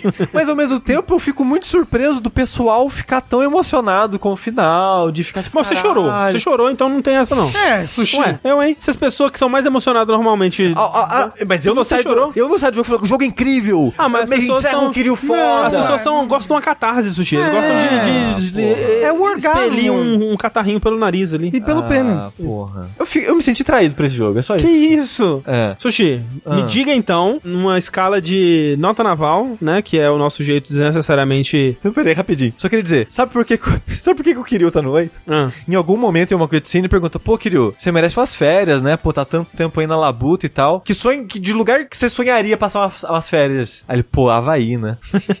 aí ele tá no 8 porque o sonho dele era passar as férias no Havaí. amarrado. Tem- Você pode dizer que tem a justificativa fofinha da história, de porque que ele tá no Havaí, mas eu acho muito engraçado que tem essa pergunta. Pô, Kiryu, onde você sonharia passar férias? E aí chega o Kuma. Chega o senso, né?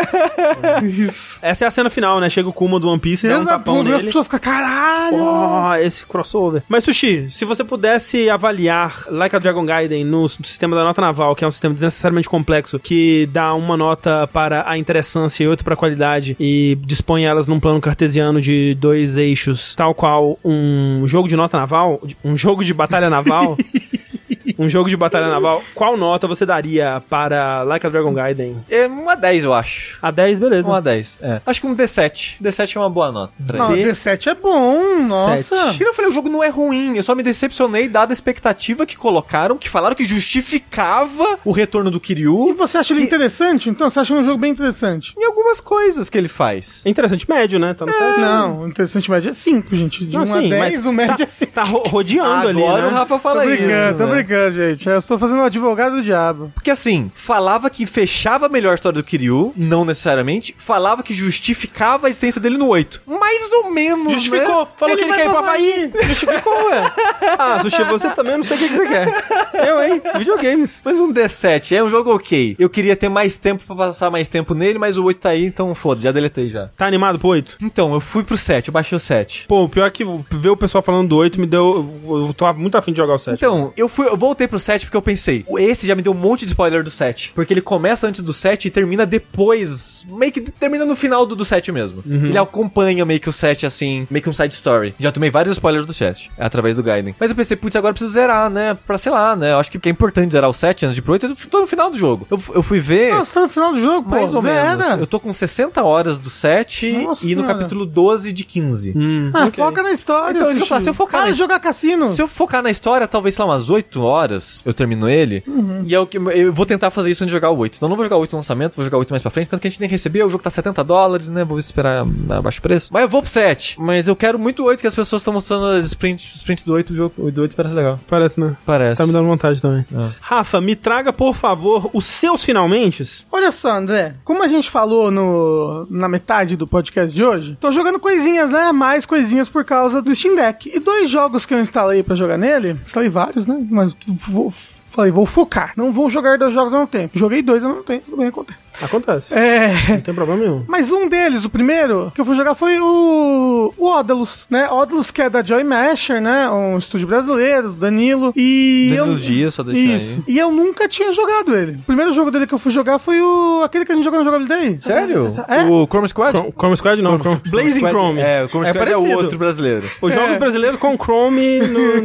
no- O Google Chrome. Alguma coisa Chrome. Mas, ó, Então- Rafa, o Odalus é meu favorito do Danilo. Então, eu praticamente zerei o jogo. Eu estou no último boss. Peguei. O Blazing Chrome você não zerou. Não, só joguei com você. Eu, eu, engraçado, eu zerei depois de jogabilidade, eu baixei e zerei. É, porra. É, é porque é rapidinho, né? O Odalus, como é que ele é? Ele é um. Tipo um, um Castlevania 3-like, assim? Nem isso, eu diria. Ele, ele, É. assim, a principal inspiração dele é Demon's Crest. Demon's Crash. É, realmente, realmente. Ele, ele, ele lembra de mostrar. É porque o mapa dele lembra o Castlevania 3, que ele tem as divisões, né? Sim, mas o, o Danilo comentou na época do desenvolvimento, era o Demon's Crash e Castlevania no geral. Eram Uhum. as inspirações dele. É, e ele, e ele é, é bem isso, é um jogo estilo 8, 16 bits? Acho que 16, né? É, Pelo 16 bits. menos. E. Mas tá 8, né? Não, é 8, gente. Não. É 8 bits. É. É um 8 bem bonito, né? Seria. É um 8 bits do PC Engine, assim. Isso. Ok, ok. É um 8 bits do Presente. Medieval, aque- aquele terror medieval estilo Castlevania. Não, é 8, tá, gente? Só queria dizer que é 8 bits mesmo. É.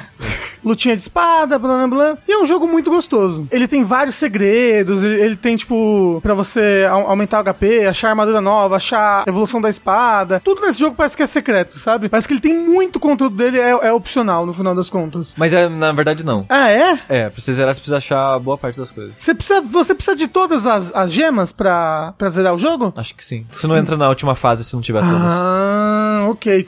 Do Ódalos, né? Que É. Cada boss que você, que você vence, você pega um pedacinho de gema. Ah, e aí quando você vence todos eles, você ganha uma, uma gema grandona. Ah, é o que te deixa então entrar na, na última fase. Mas, Rafa, por que, que a gema grandona foi- fez menos som do que a gema Porque eu normal? fiquei com vergonha. depois. Entendi.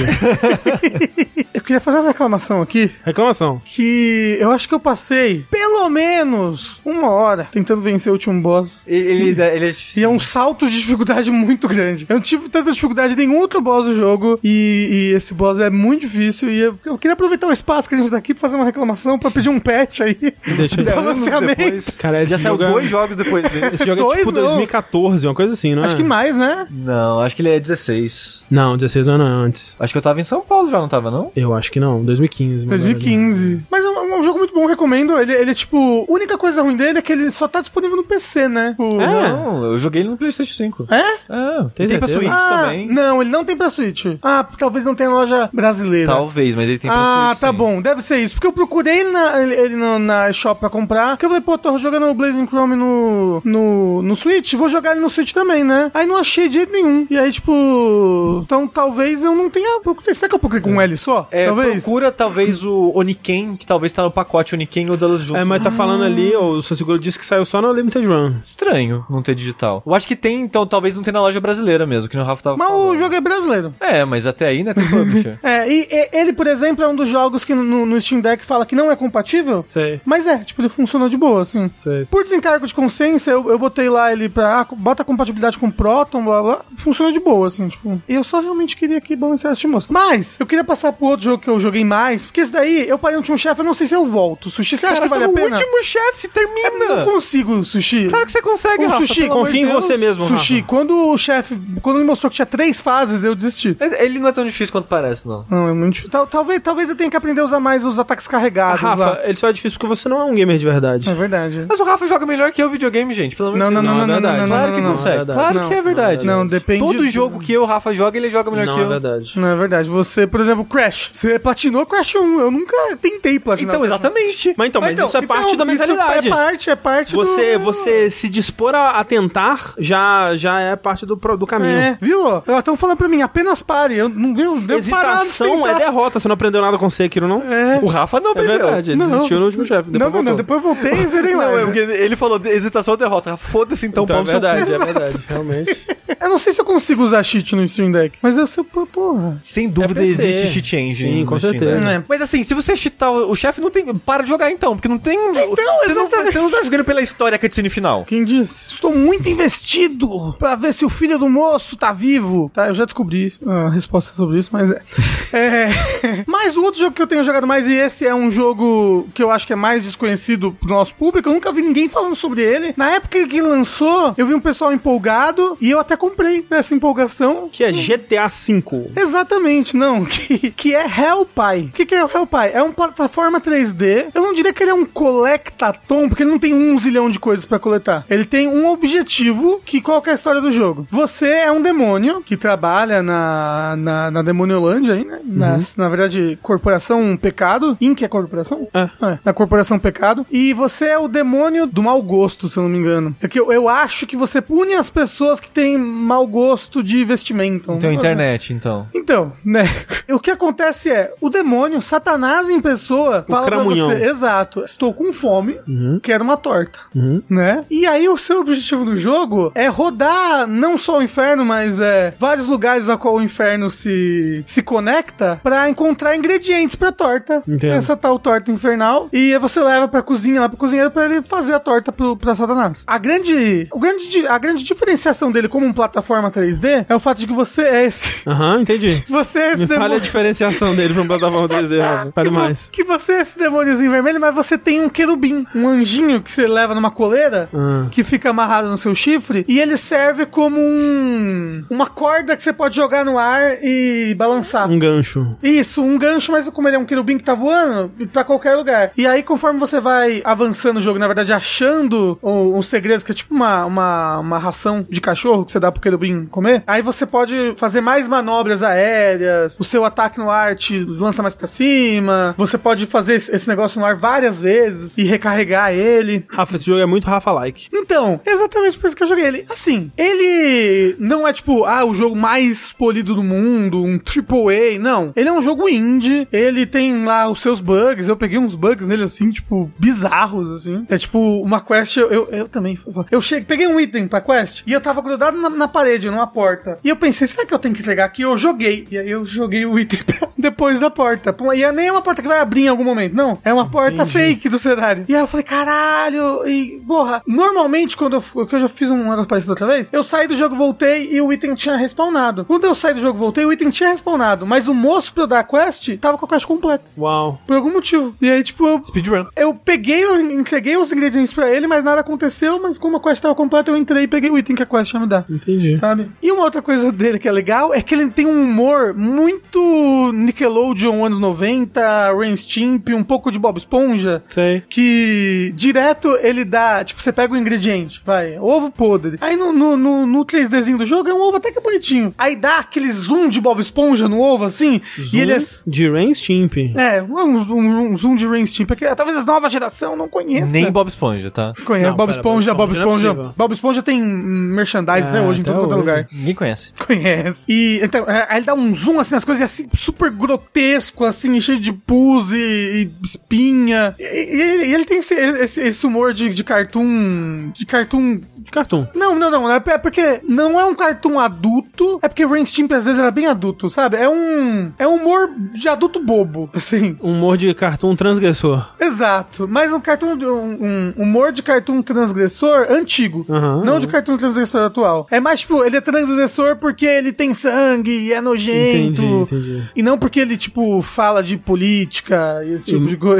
E de depressão. Exato. É o humor de adulto que só adolescente ri. O humor da Mad. Exato, o humor da revista Mad. É, É isso é. E é engraçadinho, assim. Eu admito que, assim, eu não ri em nenhum momento do jogo. É mentira, tem um. um- Toda vez que você pega uma. Aposto que você ri, joga dando altas gargalhadas. Não, mas eu dei, dei uns risadinhas assim.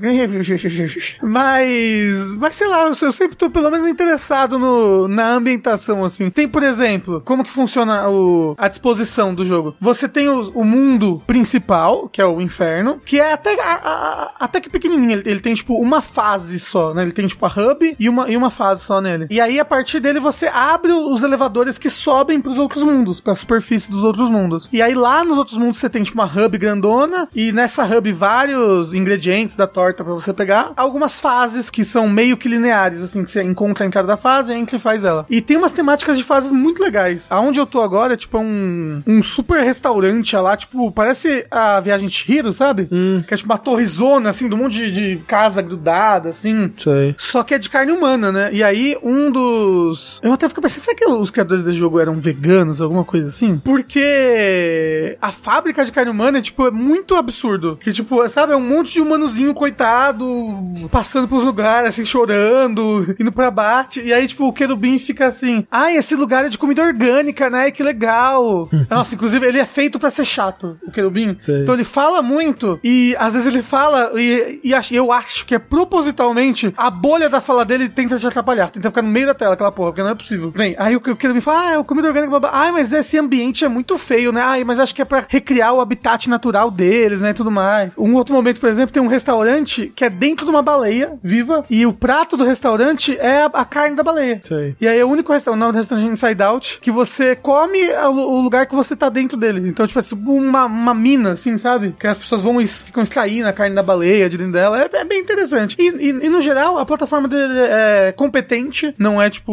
uau, né? Ele, ele é meio desengonçado e uma coisa que é acolá. Mas como ele tem muitas opções de, de movimentação, e assim, opções bem a mais, que eu imagino que você não precisa dar upgrade em nada pra zerar o jogo, sabe? Sei, sei. Então ele te dá muita opção além do que você precisa pra passar da- das coisas. Então ele. É, esses defeitos de, de, de ser Desengonçado. Desengonçado, eu acho, eu acho que, que acabam ficando mais de lado graças a essas diversas opções que ele oferece na hora de jogar. É legal, eu tô quase terminando e eu posso dar uma nota pra ele, eu acho. Você tinha falado que ia dar pro Adams. Ah, então não vou. Então vou dar uma nota pro Adalus. Zero! Muito difícil o time chefe. É, exatamente. Ó, é um jogo muito interessante e ele é um jogo bem legal de jogar. Eu, eu sinto que ele não faz assim, nossa, tipo, gameplay super diferente, não, mas tipo, nem todo jogo precisa. E eu acho que no que ele se propõe, ele é legal. Tem um inimigo, um mago de gelo, que faz um ataque no frame 1, assim, que vai tomar no cu. Você É, não usou muito sub-weapons, né? não.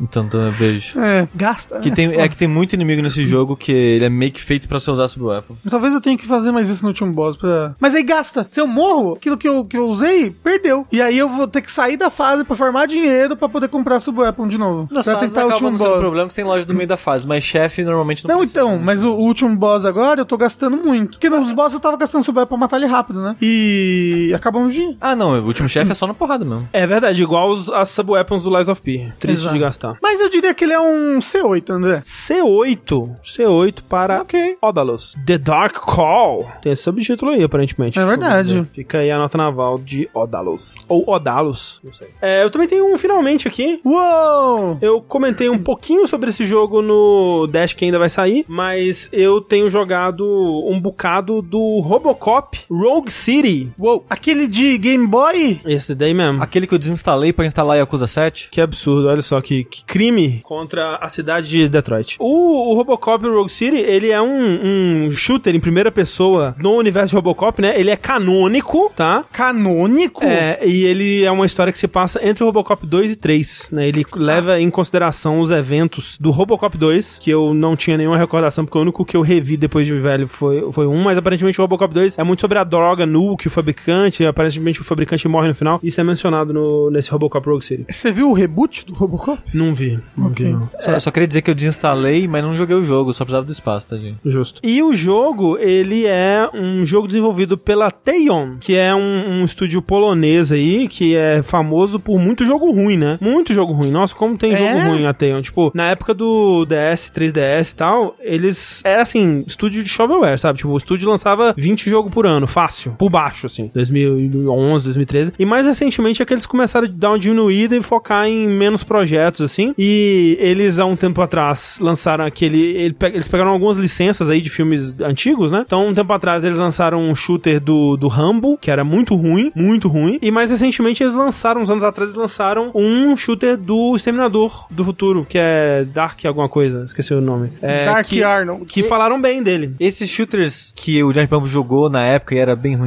O do Rambo é esse daí. O do, te- do Exterminador ele é mais recente, assim. Ele é, ele, e ele é elogiado até. Tipo, falaram que foi um jogo bacana. Não joguei. Mas o Terminator Resistance, é isso? Talvez seja esse. E aí, quando saiu esse Robocop, né? E veio a demo dele primeiro, o pessoal falou, nossa, surpreendente. Era uma demo bem recheada, né? Tinha bastante conteúdo. E as pessoas ficaram surpresas e começaram a prestar mais atenção no jogo. E, de fato, é um jogo bastante interessante. E eu acho que vem também, muito do que eu vou falar aqui, vem de baixa expectativa e, e de ser um jogo de, de baixo orçamento, né? Então você tem uma expectativa específica, né? Pro tipo de jogo que vai ser assim. E você consegue ver muito bem, assim, que ele é, ele é um jogo de baixo orçamento nos humanos, né? Você vê as pessoinhas tudo sofridas, assim, umas pessoinhas, as animação bem simplificada e tal, e você entende, ok, isso aqui, isso aqui foi onde eles não decidiram, as, as batalhas que eles não decidiram travar. Em contrapartida, o mundo do jogo é muito impressionante visualmente, assim, eles, a recriação dele, não só dessa Detroit meio, meio neo-noir, cyberpunk, assim, retrofuturista, que a gente já viu em outros, em outras mídias, né, influenciando outros jogos que recriaram coisas parecidas, mas especificamente o mundo de Robocop, né, é uma recriação muito, muito fiel e muito, muito bem feita, assim, tipo, desde de tomadas específicas, assim, a tomada da, da estação de polícia, tipo, a recriação da estação de polícia internamente, assim, é tudo feito com muito, muito cuidado, muito detalhe. O Robocop e, e a parceira dele, a Anne A Lewis, Robocopa? a Robocopa, eles são baseados nos atores, né? O Robocop é baseado no Peter Weller e, a, e com a voz do Peter Weller também, e a parceira dele com uma outra voz, mas baseada na atriz. Eles são claramente os humanos que receberam mais cuidado, né, do jogo. O jogo, ele é bem surpreendente. Quando você vai com essa expectativa baixa, eu acho que é aquela coisa, né? Se esse jogo tivesse sido lançado como sequência a um jogo AAA fodástico, super elogiado e tal, talvez as pessoas, nossa, mas, né, tá faltando polimento em várias áreas aqui. Mas como é um jogo que vem do nada de uma desenvolvedora pequena, é, que não tem um, um histórico tão positivo assim, a gente vai se impressionando por cada coisa, assim. E muito do que me impressiona nele, primeiro, o entendimento dele de Robocop me, me impressiona, assim, pelo menos o entendimento que eu tenho, né, como alguém que reviu só o primeiro filme e entende que o 2 é considerado um filme ok também, mas o 3 é uma, uma desgraça. Eu acho que ele tem um entendimento até talvez melhor do que a média do- dos filmes tem de Robocop, assim, no sentido de que ele é essa sátira absurdamente violenta, né, sobre violência urbana, militarização da polícia, consumismo, né, essa sátira leva, é levada para um, pro extremo, assim, né, que Robocop é. Então ele é muito violento, ele é, ele tem bastante de comédia, ele tem bastante desses absurdos, né, dessas justaposições absurdas da vida sobreposta a essa militarização absurda da, da polícia e dos criminosos, né, como resposta, obviamente. Mas ele também entende ali onde tá a linha entre transformar isso numa propaganda policial, né, o, o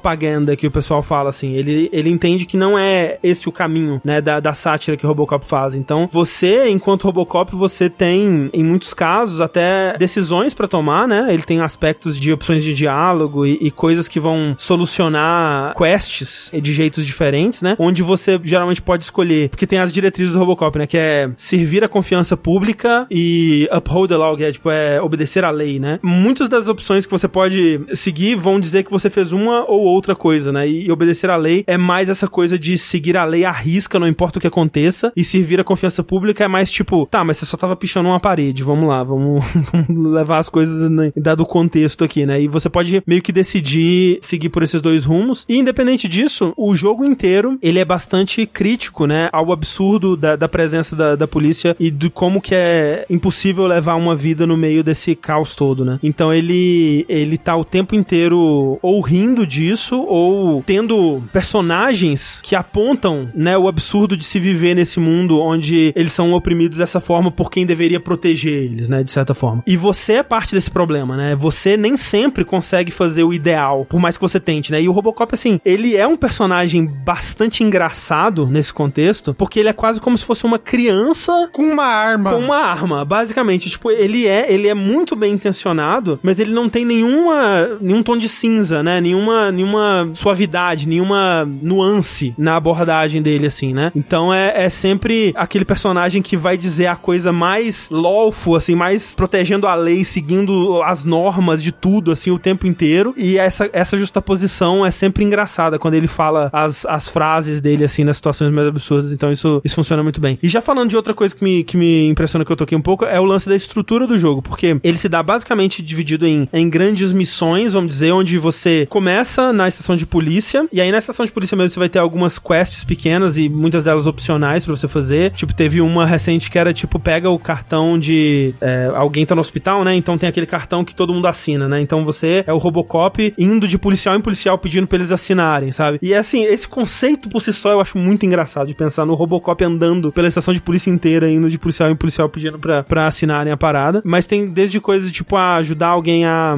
a encontrar alguma coisa, ou fazer alguma. alguma. pegar alguma coisa pra alguém, meio, que esse leve trás clássico de, de videogame, né? E quando você vai pra missão, assim, é, você vai ter um, um- geralmente um mapa bem aberto, com vários lugares pra você ir, vários ambientes pra você acessar, e é meio que uma hub que vai te levar pra outros prédios, né? Tipo, ah, aqui vai te levar pra garagem, aqui vai te levar pro, pra, sei lá, pra lavanderia. E dentro desse, desse mapa, você também vai ter uma caralhada de side quests, assim. Você pode simplesmente ir lá e cumprir a sua missão principal, ou você pode encontrar outras pessoas que estão precisando da sua ajuda. Então, por exemplo, teve uma que eu fiz que era de um, um, um policial, uma dupla de policiais que tava investigando um assassinato. E aí eles tinham o corpo, assim, a cena do crime, e eles queriam descobrir quem fez, né? E aí quem, quem matou, né? E aí você vai lá, escaneia o corpo, vê as pistas, né? O que, que foi deixado aqui, escaneia a marca de pneu, conversa com a testemunha, descobre as informações, aí você vai no lugar onde a testemunha falou, investiga lá. Isso é muito mais do que eu podia imaginar de um jogo desse tipo, um FPS do Robocop, sabe? E o fato de que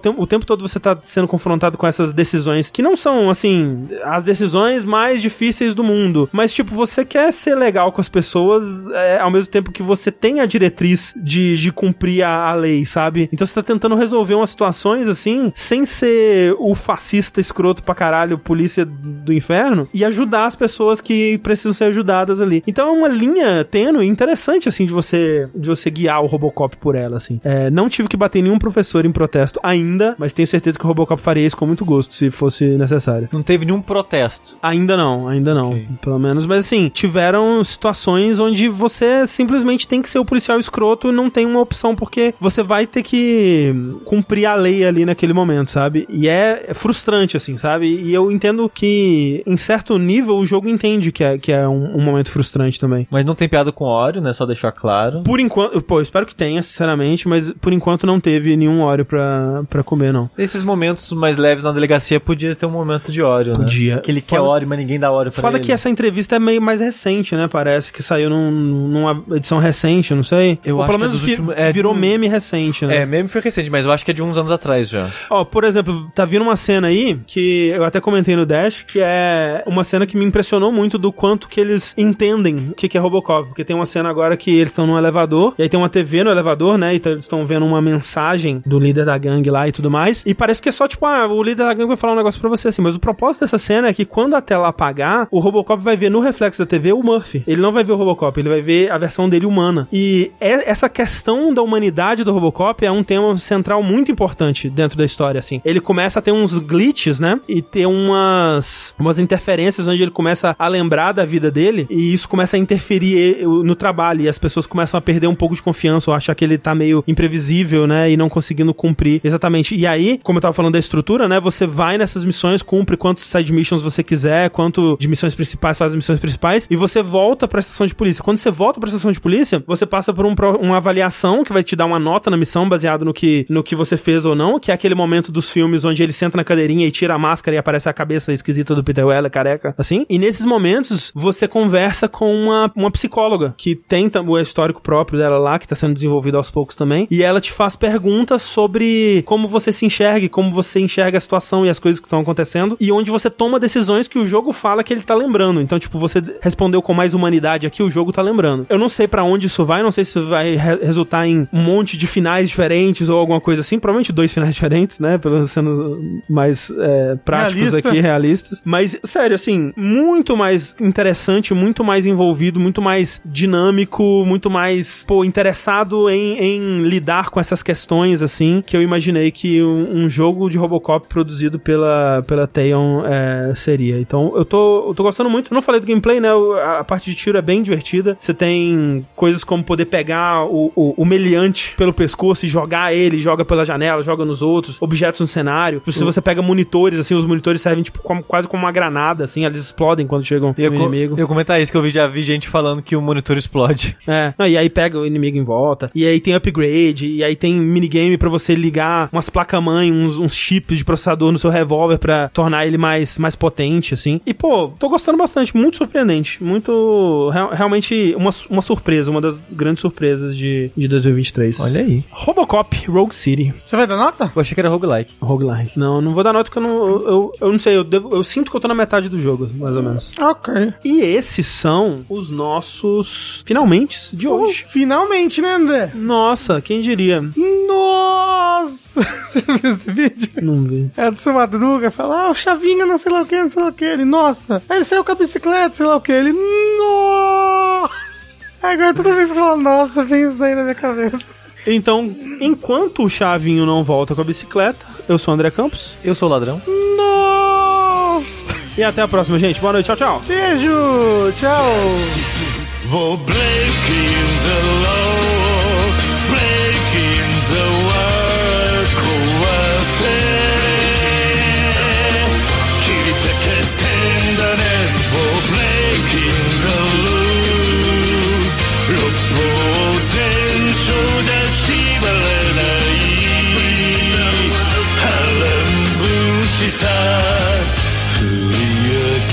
た握り拳が俺たちのジャッジも愛さえも知らない不良品の野良犬さ。だけど血や金じゃ。